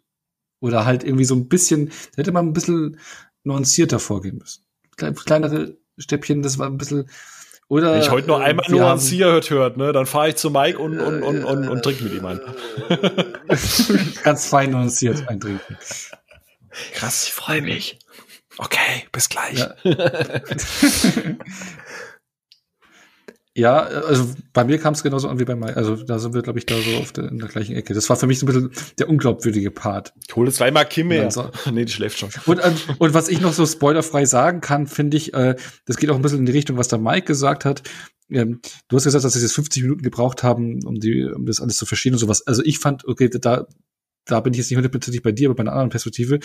Ähm, ich finde, dass sie es für mich zu, zu schnell alles, was heißt nicht zu schnell, aber doch relativ schnell alles überrafft haben. Also der, der Weg dahin, den fand ich jetzt auch nicht ganz so glaubwürdig. Aber ich finde, man reitet dann zu lange ähm, äh, auf, auf die gleiche Sache irgendwie gefühlt rum. Also es, es dauert zu lange, bis man den Schritt weitergeht. Ne? Also man hat dann eigentlich schon das, die Sachen ausgearbeitet, legt dann noch so ein paar andere Hürden irgendwie rein, was aber manches ein bisschen so konstruiert wirkt und um das irgendwie so eine Länge zu strecken, um es zu füllen finde, man hätte doch viel früher schon einen Schritt weitergehen können auf der Spannungsleiter. Ich glaube, ein großer Faktor ist hier, dass ich muss leider sagen, es ist wirklich dieser Trailer, dass man stellt euch mal vor, man wüsste als Zuschauer nicht, dass die Leute altern und, und man macht einen Versuch, einen ganz kryptischen ja. Trailer zu machen. Das kann man ja gerade mit Schamalern hätte man das ja machen können, dass man eben nicht verrät, was an diesem Strand passiert. Dann würde das das komplette Tempo des Films wäre ja ganz anders, weil man ja. dann mit den äh, Protagonisten erfährt, was da passiert. Aber so sitze ich letztlich nur da und warte, ja, okay, ihr werdet älter, ich will eigentlich irgendwas krasses sehen. Boah. Und dazu wurden und dazu wurden sogar, ja, aber dazu wurden sogar noch äh, in den Trailer Szenen verarbeitet, die gar nicht im Film sind. Also diese Szene, wie der Wolf hier aus, äh, weil im Trailer glaube ich ist die Szene, wie er aus der Höhle rauskommt. Oh, und dann irgendwie die Mutter sagt, oh, du bist ja zu viel gealtert oder oh, ich bin irgendwie gealtert, damit du das halt checkst im Trailer. Das ist die Prämisse. Und die Szene hatte ich irgendwie im Film erwartet, die kam ja gar nicht, weil sie ja doch äh, viel schrittweise, äh, die Schritte viel kleiner Boah, sind. Also, da, also, das ist wie zu sagen, bei Castaway musst du einen Trailer schneiden, wo man nicht sieht, dass Tom Hanks auf eine Insel kommt. Und du musst den Titel auch ganz anders nehmen, damit man nicht weiß, dass es um darum Nein, nein, also die Prämisse nicht zu sagen, ist, das, das meinte ich jetzt nicht, aber, äh, oder was meinte ich jetzt eigentlich? Ja. also ich finde nicht, dass der Twist darauf passiert. Also die Prä nein, nein, nein. Aber äh, ich fand es das ist mir nur aufgefallen, dass die Szene nicht drin war und das eher ein schleichenderer Prozess ist und nicht dieser. Also ich hätte auch, äh, es hätte auch, glaube ich, im Film mehr so einen Bang gehabt, wenn es die Szene wäre wie im Trailer so auf einmal, was ich. Ich hatte eigentlich, äh, das ist auch wieder ein Spoilerbereich, aber dass man das eher anders wahrnimmt. Aber egal. Lass uns doch einfach mal in den Spoilerbereich reingehen, oder? Ich glaube, es wird sonst einfach schwierig. Nicht. ja. ja. So. Da dumm, dumm müssen wir jetzt irgendeinen Sound machen oder ja, so? warte, ich, ich, ich. Nein. Gut. Kein, kein Fart-Moment, sondern ein Spoiler-Moment. Ja. Äh, jo. Äh, gut, dann, äh, wie gesagt, Warnung, ihr, äh, ihr werdet unten in äh, den Kapiteln, je nachdem, ob euer Podcatcher das äh, darstellen kann oder nicht, äh, gibt es dann extra ein Kapitel dafür, da, der nennt sich jetzt auch irgendwie Spoiler Talk oder was auch immer. Das heißt, ihr seid gewarnt und wenn wir wieder rausgehen und dann quasi abmod und so, dann äh, ja, dann äh, steht das auch noch mal unten, wenn ihr also den Film noch nicht gesehen habt. Tschüss. Danke fürs Zuhören. Ja, gut. Äh, ich muss gleich äh, einhaken auf dem, was, was, was, was Mike vorhin gesagt hat, was das Thema Oberflächlichkeit angeht. Ich glaube, darin liegt auch so ein ganz großer Aspekt dessen, ob man den Film mag oder nicht. Und, und, und auch wenn ich da jetzt vorhin vielleicht so ein bisschen äh, gekünstelt aggressiv da reingegangen bin, also ich verstehe komplett, was du meinst, Mike, äh, mit der Oberflächlichkeit. Aber ich glaube, der Film und auch Thema äh, Spoiler, äh, Thema Spoiler, Thema Twist, das ist total irrelevant. Im Endeffekt ist es so, wie wir, manche hatten früher so einen Glaskasten mit Ameisen drin. Du hast diese Ameisen beobachtet und nichts anderes ist dieser Film. Es ist, und alle Protagonisten und Protagonistinnen, die ja da an dem Strand sind, sind ja von Hand ausgewählt, weil sie irgendwas haben. Der Arzt hat diese psychische Störung die, die ja auch mit der Zeit immer stärker wird. Ähm, sie hat diese epileptischen Anfälle. Ähm, sie hat, die andere hat einen Tumor und so weiter. Jeder von denen ist ja gezielt was das Thema Stereotype angeht, ausgewählt, weil sie in ein gewisses Muster fällt. Das heißt, diesen Vorwurf der Stereotype sehe ich insofern gerechtfertigt, weil das das Ziel dieses Schaukastendingens ist und nichts anderes ist dieser Strand. Es ist ja nur ein Schaukasten, wo kein, wo, wo einfach nur Stereotype, die in einen gewissen, in dem Fall Krankheitsbild-Kontext zusammenkommen, um ähm, äh, zu gucken, was passiert. Und deswegen passt das für mich, weil im Endeffekt ist es ein rein voyeuristischer Film auf das Thema Oberflächlichkeiten. Du guckst dir oberflächlich eine psychische Erkrankung an, du guckst dir oberflächlich das Thema Schönheit und Vergänglichkeit an. Ich finde das alles passt für mich und je mehr ich drüber nachdenke und je mehr Zeit da auch vergeht, umso mehr ist es für mich passend, weil jede dieser Figuren für irgendwie einen Aspekt im Leben steht und, und, und, und, und, und dass diese Influencerin halt nur irgendwie so Topmodel und schön ist, ist, ist ja alles. Guck mal, am Anfang scheißt sie ihr Kind zusammen, setzt sich gerade hin, niemand will einen Buckel im Alter. Und sie hat halt diese, dieses Krankheitsbild, dass sie scheinbar Kalziummangel hat und deswegen Probleme mit ihren Knochen. Was ja geiles Creature-Horror äh, dann am Ende, äh, Body-Horror dann am Ende noch wird. Aber für mich passt das. Ich sehe das ich, ich, ich glaube, das ist halt, ob man sich damit anfreunden kann oder nicht. Ich glaube, das ist, das ist der große Knackpunkt, ob man die, diesen, dieses Schaukastending mitmacht oder halt einfach sagt, nee, das reicht mir nicht. Es war in diesem Fall leider nicht unterhaltsam. Denn was heißt, wenn man jetzt meinst du jetzt meinst du unterhaltsam? Ich finde, der Film ist ja sehr oft sehr unangenehm und nicht unter, also ich fand den Film nicht unterhaltsam. Ich fand den teilweise sehr, sehr, sehr unangenehm. Unterhaltsam im Sinne von, äh, dass mich interessiert hat, was ah, mit den Charakteren okay. passiert.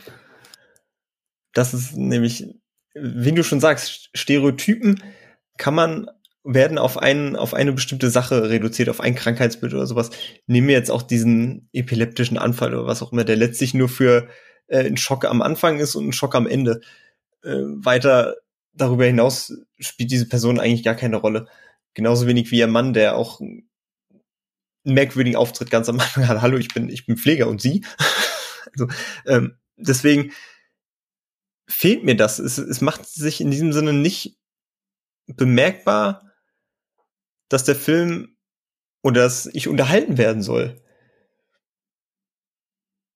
Okay. Hm dass du sozusagen Interesse daran hast, das auch das Schicksal zu verfolgen von den Figuren, oder? Ja, genau, denn äh, sie sind mir zu zu stereotypisch, als dass ich Interesse hätte an an den Gedankengängen, die sie verfolgen oder oder was mit ihnen genau vor sich geht. Hm. Ich fand halt, ich, ich mochte das halt super gern. Also klar, der Fokus liegt klar auf der Familie. Der ist immer Herz, Dreh- und Angelpunkt von dem Ganzen. Die Figuren drumherum, ja, da könnte man sich ja hier nochmal einen Dialog mehr und da nochmal, warum bist du so und bla. Aber im Endeffekt geht's darum, dass du diese, diese Familie hast, die am Zerbrechen ist, ähm, aus Gründen, die je mehr man drüber nachdenkt, eigentlich total Banane sind, weil sie hat ja diesen Tumor und weil sie aber nicht möchte, dass ihre Familie sie quasi leiden sieht, stürzt sie sich in eine Affäre und will deswegen dann die Trennung haben. Äh, was ja jetzt nicht so ungewöhnlich ist, äh, dass man halt irgendwie sagt, ja, ihr müsst mich da nicht leiden sehen und bla bla bla. Ähm, und am Ende läuft ja alles in diesem Moment hinaus, wo beide, also der Vater und die Mutter am Strand sitzen und sich angucken, beziehungsweise gar nicht mal so, doch, sie gucken sich an und er einfach sagt, ich weiß gar nicht mehr, warum ich böse auf dich war. Warum wollten wir hier eigentlich weg? Und es ist so eine schöne, so ein schöner konstant auf diese, diesen, diesen Subtext von dem Film, dass man das Leben eigentlich nicht mit solchem Scheiß einfach bestreiten sollte. Und ich finde, dieser Arc war so rund für mich, dass ich einfach, dass es für mich gepasst hat, dass ich die Reise von denen mitgegangen bin. Und dann wollte ich tatsächlich, dass die beiden, also die Geschwister, wirklich es schaffen, von diesem Strand rauszubekommen. Klar, ich wollte auch wissen, was dahinter steckt, aber das war nur für mich so noch die, noch das Nette hinterher. So, und ich, diese, diese ganze, der ganze Film ist eigentlich so, so zutiefst humanistisch, weil er sich darum bemüht zu erklären, dass du, dass du dich nicht mit solchem Scheiß aufhalten sollst, dass das alles irgendwann gar keine Rolle mehr spielt, weil es gibt, ähm, und dann beende ich auch meinen Monolog, entschuldige. Es gibt diesen, diesen, diesen, ähm, diesen, diesen schönen Moment am Anfang, wo die älter werden, versuchen die noch mit aller Kraft dagegen zu arbeiten. Die wollen da weg, die wollen ähm, dagegen ankämpfen, gegen diesen Alterungsprozess, so wie man es halt eben macht. Weißt du, im heutigen Leben machst du halt ein OP, du nimmst Botox, du versuchst Filter, bla bla bla bla. Und am Ende, wenn sie anfängt, diese Altersgebrechen zu bekommen, sie hört plötzlich nichts, er sieht plötzlich schlecht, da kämpfen die aber gar nicht mehr dagegen an, sondern sie leben einfach damit. Weil irgendwann der Punkt kommt, dass du, eine, dass du akzeptierst, dass du alt wirst, dass das Leben endlich ist. Und dann fangen die beiden plötzlich an, diesen Strand, der für mich metaphorisch für das Leben stand, zu genießen und diesen im Moment, in diesem, in dieser Sekunde zu leben. Und das war für mich so, da hat's für mich zum ersten Mal Klick gemacht, da haben für mich diese ganzen Teile ineinander gegriffen. Das war für mich da, wo ich gesagt habe, eigentlich ist das ein, ein Film, der das Leben bejaht. Und das fand ich einen sehr, sehr spannenden Ansatz. So, weil ich dann gemerkt habe, dass es eigentlich gar nicht wahrscheinlich um diesen Twist geht oder um, um, um was dahinter steckt, sondern dass es darum geht, das Leben zu akzeptieren, wie es ist.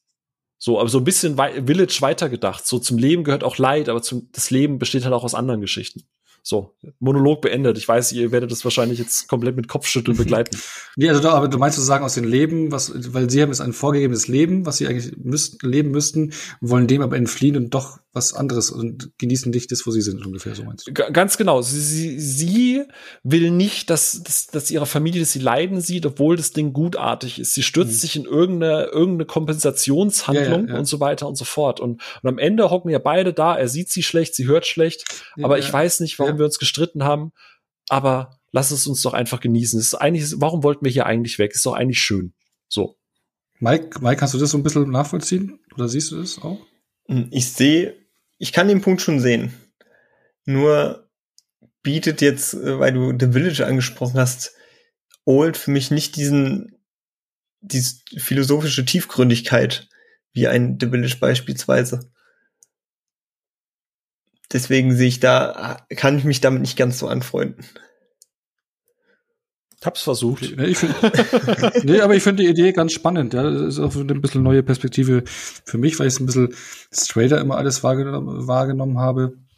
Aber finde ich ein interessanter Gedankengang. Und dann, weil es gibt ja im Prinzip ja auch nicht den großen Twist, der offenbart, äh, äh dass da irgend, irgendwas dahinter steckt, warum das passiert ist. Es ist halt irgendwie so eine natürliche äh, Gegebenheit von den Strand, die aber eben ausgenutzt wird von so einer Pharmafirma, die dann da ihre Experimente im Prinzip an den äh, an ihren Pharma, an den Tabletten und sowas halt schnell Durchlauf machen kann. Also wo man eigentlich sonst Jahre forscht, kann man dann das innerhalb eines Tages alles erforschen. Wie fandet ihr diesen Dreh, der da reinkommt? Es ist jetzt nicht so ein klassischer äh, Schamalan-TÜV, nur finde ich eigentlich ganz gut. Ist nicht so ein Ding, dass du am Ende direkt so alles nochmal neu sehen musst. Ne? Was, was will der Film mir wirklich sagen? So, du hast am Ende so ein, so ein Seitenhieb bekommst du nochmal rein, ne? was wir als Gesellschaft, wie wir uns da so sehen wollen. Aber andererseits versucht er das dann noch so ein bisschen zu relativieren, indem er dieser, dieser Hotelmanager sagt so, ja, wir gedenken ihnen jetzt und sie waren ja so tolle Menschen, haben so viel getan und so weiter. Ähm, aber an sich hätte ich jetzt die letzten Minuten nicht unbedingt gebraucht, denn mhm. zieht, er findet da keinen Abschluss. Es dauert zu lange hätte er nur gezeigt, wie die beiden irgendwie entkommen und äh, womit es sich da kurz äh, auf sich hat, hätte mir das gereicht und vielleicht hätte dann auch der Aspekt dieses eigentlichen Finales von, dem von dem Ehepaar hätte dann äh, ein bisschen Aufschwung erlangt. So ist das, findet er kein passendes Ende und weiß nicht, wann er zu Ende sein soll.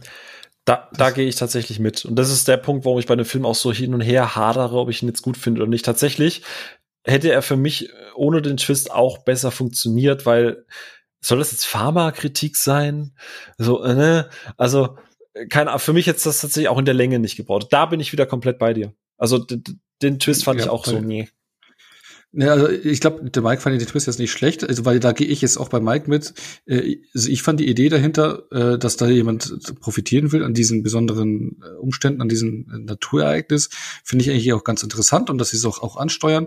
Aber dann kommen die Kinder ja frei und dann bin ich voll bei dir, Mike, dann dauert es viel zu lange und vor allem ist es auch so plump erzählt, weil, oh, er hat ja am Anfang des Films gefragt, hey, was sind Sie vom Beruf? Ah, da ist ja der Polizist, der da am Strand liegt, ja. Und der kommt sofort mit dem Helikopter, mit so einer kompletten Crew und nimmt die durch. Und äh, nur weil er als Junge ihn, äh, der dann als Erwachsener ihm was in die Hand drückt, das analysiert er sofort, oh ja, die nehme ich jetzt hops und bla. Also das fand ich alles äh, so plump und, und, und also das hat deutlich äh, kürzen können und, und einfach nur dieses Pharma-Ding zeigen, dass die freikommen und äh, vielleicht irgendwie andeuten, dass die da was gegen machen, aber das, ist, das war, war too much, ja. Finde ich auch. Ja, aber äh, wie gesagt, ich, ich glaube, das, äh, das Gute ist, ich, ich glaube, auch wenn man den Twist weiß, ändert das an der Filmerfahrung an sich nichts so und äh, nee. Ich glaube, ich glaube, man hat halt auch so, wenn man den Trailer gesehen hat, hat man schon an so einen Twist äh, irgendwie gedacht, äh, der irgendwie erklärt, was was dahinter steckt als großer Twist. Ich musste jetzt nur an Fantasy Island zum ja, Beispiel denken, ja. der ja ne, an sowas, an sowas hatte ich in der Richtung gedacht, ja, weil du eben auch gesehen hast im Trailer, wie der Junge in die Höhle geht und dann wieder rauskommt irgendwie und dann alt ist und das so dargestellt, also da hatte ich in Gedanken, ah, die gehen in die Höhle und die Kinder sind vielleicht irgendwie nur älter geworden und es ist nur in der Höhle und die Eltern am Strand ist irgendwie, also ich hätte ein bisschen was anderes Konstrukt im Kopf. Tatsächlich auch, tatsächlich war der Trailer auch so geschnitten, dass dieser Arzt, also irgendwie hatte ich immer die Erwartung, dass dieser Arzt, dieser Charles, äh, irgendwann mal in der Höhle drin sitzt und eigentlich was damit zu tun hat, weil im Trailer war das so geschnitten, als würden die in die Höhle reingehen und da sitzt irgendein Typ mit einem Fluch oder so irgendwas. Also ich dachte tatsächlich, es geht so in diese Fluchgeschichte rein oder so.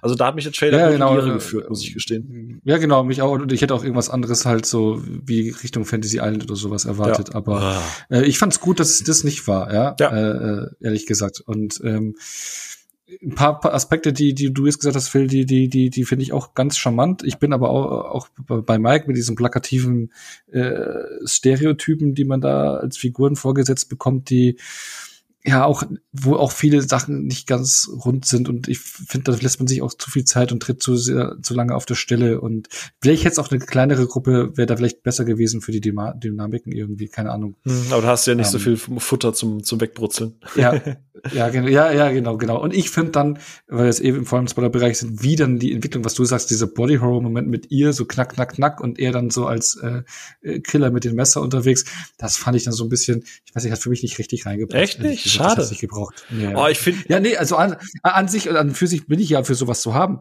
so Horror-Genre-Gedönse, mhm, ja, ne? Natürlich auch so ein Krabbeln, aber für mich hat's nicht in den Film. Krass. Ich fand das total spannend, weil dann hat dieses, weil ich fand das am Anfang mit diesem Calcium-Dings fand ich halt irgendwie so total, also da fand ich es tatsächlich so total Banane und dass man dann versteht, dass sie halt tatsächlich eine Krankheit hat, so, dass jeder von denen, also dass man dann rausgefunden hat, dass jeder von denen ein Krankheitsbild hat und dann war so, ah, okay, wahrscheinlich hat die doch was mit ihren Knochen, deswegen war die bei ihrem Kind so, so, so komisch drauf.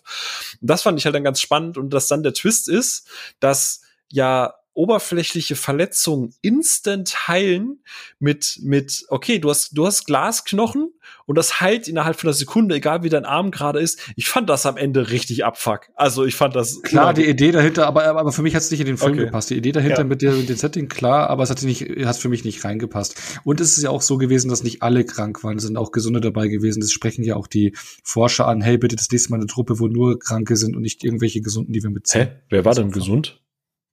Die Kinder zum Beispiel. Und der Pfleger auch. Der Pfleger, der Pfleger.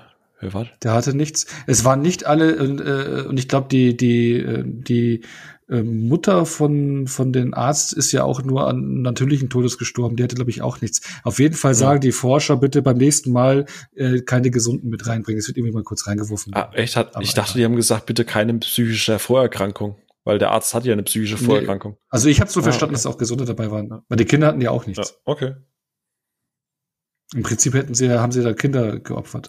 Ja, das wohl aller. Ono, das wohl an. Aber dann ja genau diese typische Frage, was ich, eine Handvoll Leute töten für ja. Millionen, um zu retten. Ne? Aber aber das auch nicht tief geht, das ist auch eher so. Ja. Wie fandet ihr denn eigentlich? Äh, ich würde also gerne nur noch einen Punkt kurz äh, ins äh, sagen. Wie fandet ihr denn die Inszenierung? Gerade auch, also ich finde, der Film hat dieses Leben, dieses, also Habt ihr manchmal das Gefühl, dass ihr sagt, fuck, also gerade jetzt auch so, oh fuck, das Jahr ist auch schon wieder rum, dass es alles so schnell geht. Ich finde, die Kameraarbeit hat das teilweise echt gut eingefangen. Also, dass so viele Dinge gleichzeitig passieren und es immer in so einem Schwenk hin und her geht. Ich fand das eigentlich irgendwie witzig und smart, aber ich habe da auch viel Kritik drüber gelesen. Mochtet ihr das, wie, wie das inszeniert war? Also mir ist mir ist jetzt nichts Besonderes irgendwie ehrlich gesagt aufgefallen.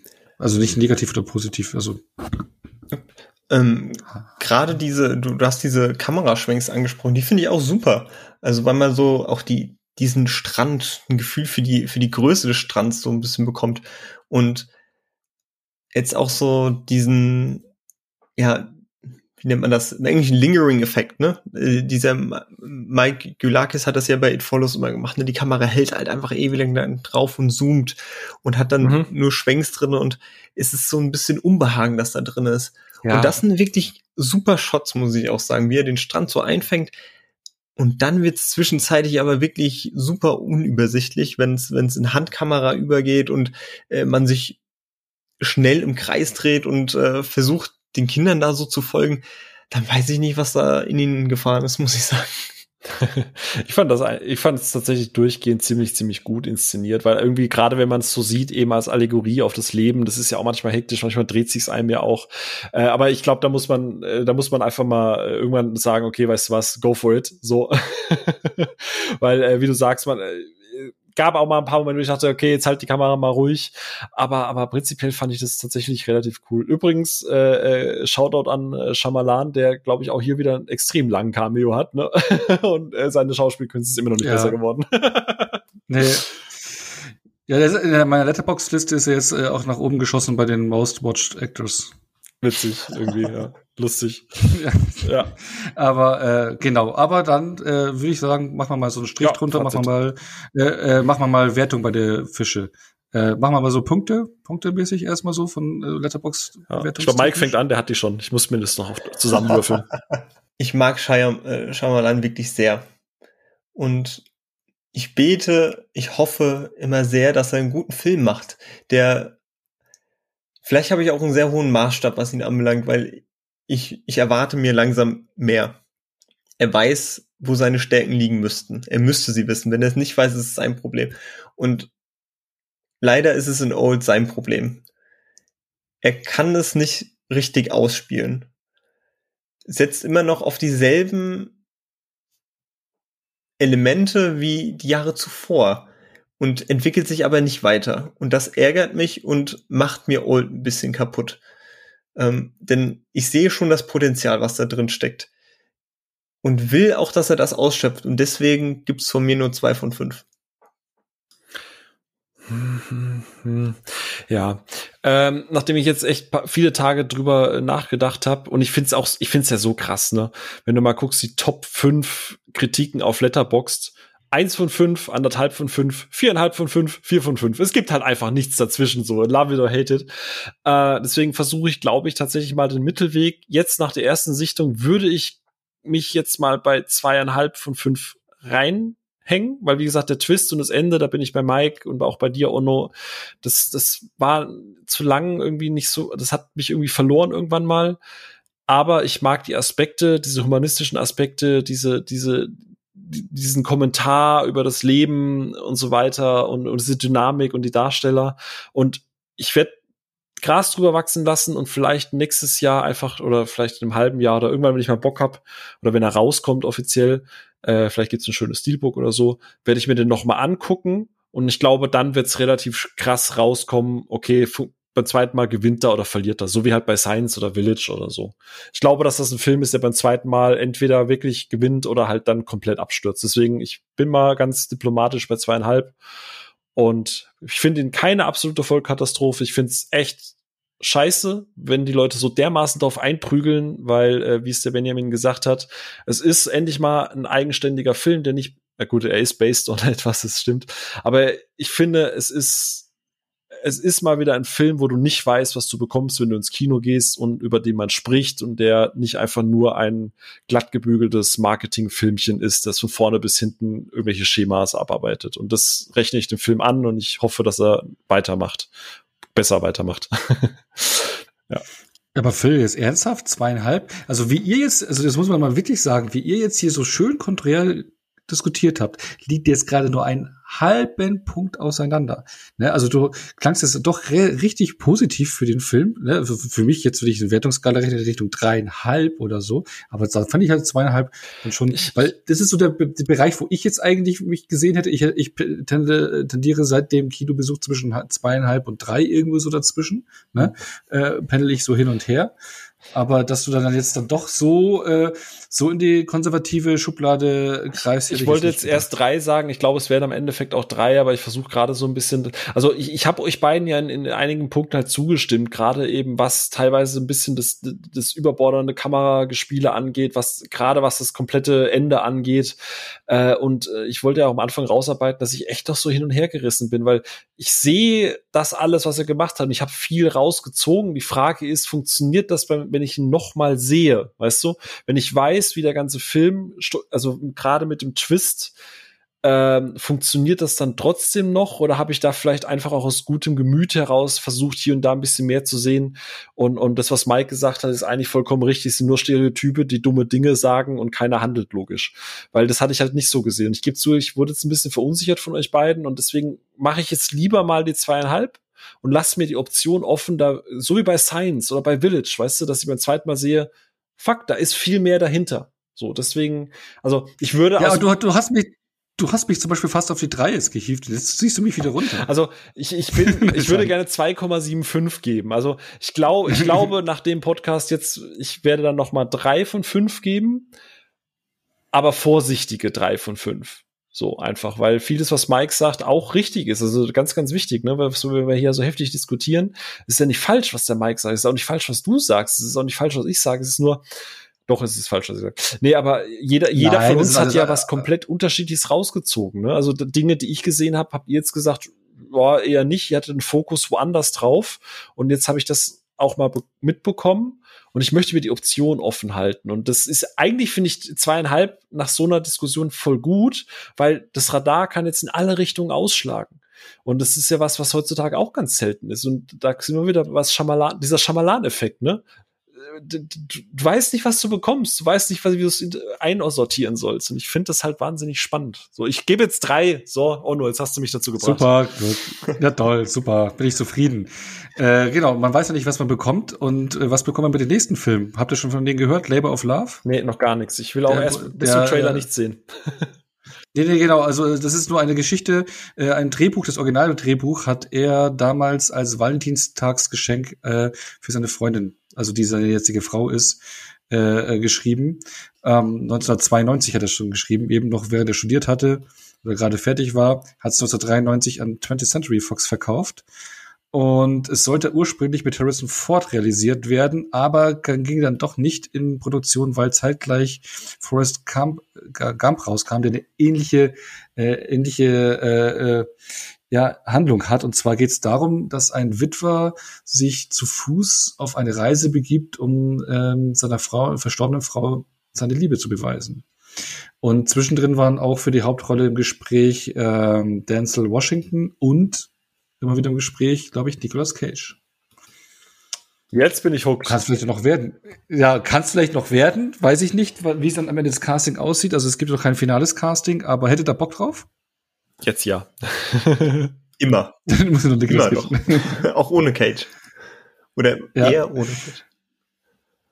Genau, aber auch ein älteres Drehbuch, wieder eine persönliche Geschichte dahinter. Das zieht sich auch schon so bei, sie, bei ihm so ein bisschen durch, ne? dass er so aus, glaube ich, ein sehr familiärer Mensch ist und daraus äh, so seine, seine Inspiration und seine Kraft zieht. Ne? Ja, aber wir haben ja festgestellt, äh, am spannendsten ist Shyamalan, wenn er nicht große Studiofilme dreht. Von daher bin ich gespannt drauf. Genau. Ja, aber es ist auch, glaube ich, eine sehr persönliche Geschichte dann mhm. irgendwo, die dann auch, die er früh geschrieben hat. Also könnte dann, dürfte keine Bombast irgendwas Geschichte sein. Ja. Also wieder, bin ich mal gespannt. Aber ja, dann würde ich sagen, jetzt sind wir, haben wir schon ein bisschen. Was gibst Zeit du denn jetzt, Old? Ach, Ach so, ich, ich tendiere zwischen zweieinhalb und drei. Ich weiß es Okay, gut, dann danke. Ich weiß nicht, wie viel. Nee, keine Ahnung. Also ich habe auch keine Worte dazu gesagt. Stimmt jetzt. Äh, nee, ähm, ich bin, das ist so einer der Filme, wo ich raus bin und ich wusste es erst, erst nicht, wie ich ihn einzuordnen Aber ist das nicht auch mal wieder aufregend? Ja, klar. Also ein paar Aspekte äh, auch immer schön, wenn man dann andere Stimmen hört, dann sieht man dann den Film aus dem Blickwinkel, aus denen, so ein paar Aspekte, die man selber vielleicht nicht entdeckt hat. Ähm, ist ja auch spannend. Und es ist ein Film, über den man reden kann. Das ist richtig, ja. Was wir es gemerkt haben. Das ist doch schön, dass Das, man heutzutage äh, noch einen Film macht, der einfach emotionalisiert, oder? Wo man nicht einfach sagt, oh ja, war okay. Ja. Und dann vergisst man ihn. Ich finde das schön. Ja, genau. Aber schön fand ich die Folge und ähm, danke, dass du da warst, Mike. Ja, gerne doch. Bin drei Stunden Ja. älter geworden mit euch. Ja, sieht man das auch an der Maske? Nein. äh, auch danke dir, Phil. Ich weiß nicht, wie viele neue graue Haare du jetzt in der, während der Folge bekommen hast, aber Ich habe schon Altersflecken, Ich also das ist ganz übel. So, ne? Aber es war, so, äh, danke Mike, dass du, dass wir da so so so schön reden konnten. Das ist echt. Äh, es, ist, es ist schön, dass wir bei den wichtigen Filmen komplett beieinander sind. Und dann zeigt das aber auch die Vielfalt von seinem Schaffen. Ne? Also gerade wenn's, wenn wenn es so die kleineren Produktionen sind, da zieht man dann ganz unterschiedliche Dinge raus. Ich finde es toll. Und wir haben auch nur überzeugt, dass Unbreakable gar nicht so scheiße ist. Guck mal. nein, nein, nein, das habe ich Ja, dir- nee, doch, lass uns das. Nehmen uns das jetzt nicht weg. Okay. Genau, weg nehme ich euch jetzt gleich das Mikro, weil ich würde sagen, wir machen mal langsam Ja, hier. Äh, Ist das die längste Folge jetzt? Ja, ne? Weiß ich nicht, kann sein. Ja, okay. Weiß ja nicht, was du noch alles rausschneidest, Alles. irgendwie so sämtliche Al- Mike Argumente von Mike und von mir.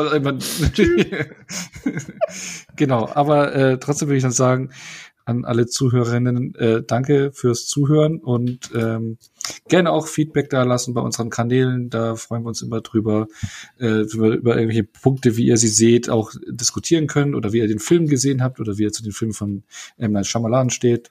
Sind da gerne im Austausch. Und ähm, ja, würde sagen, bis zum nächsten Mal. Und ich glaube, ja, wir haben da schon was im Auge, ne, für die nächste Folge, Phil? Ja, schauen wir mal. Ja.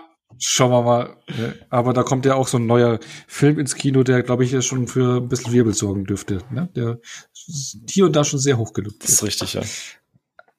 Genau. Aber dann würde ich sagen, tschüss, bis zum nächsten Mal. Tschö, danke Mike. Tschüss. Bye.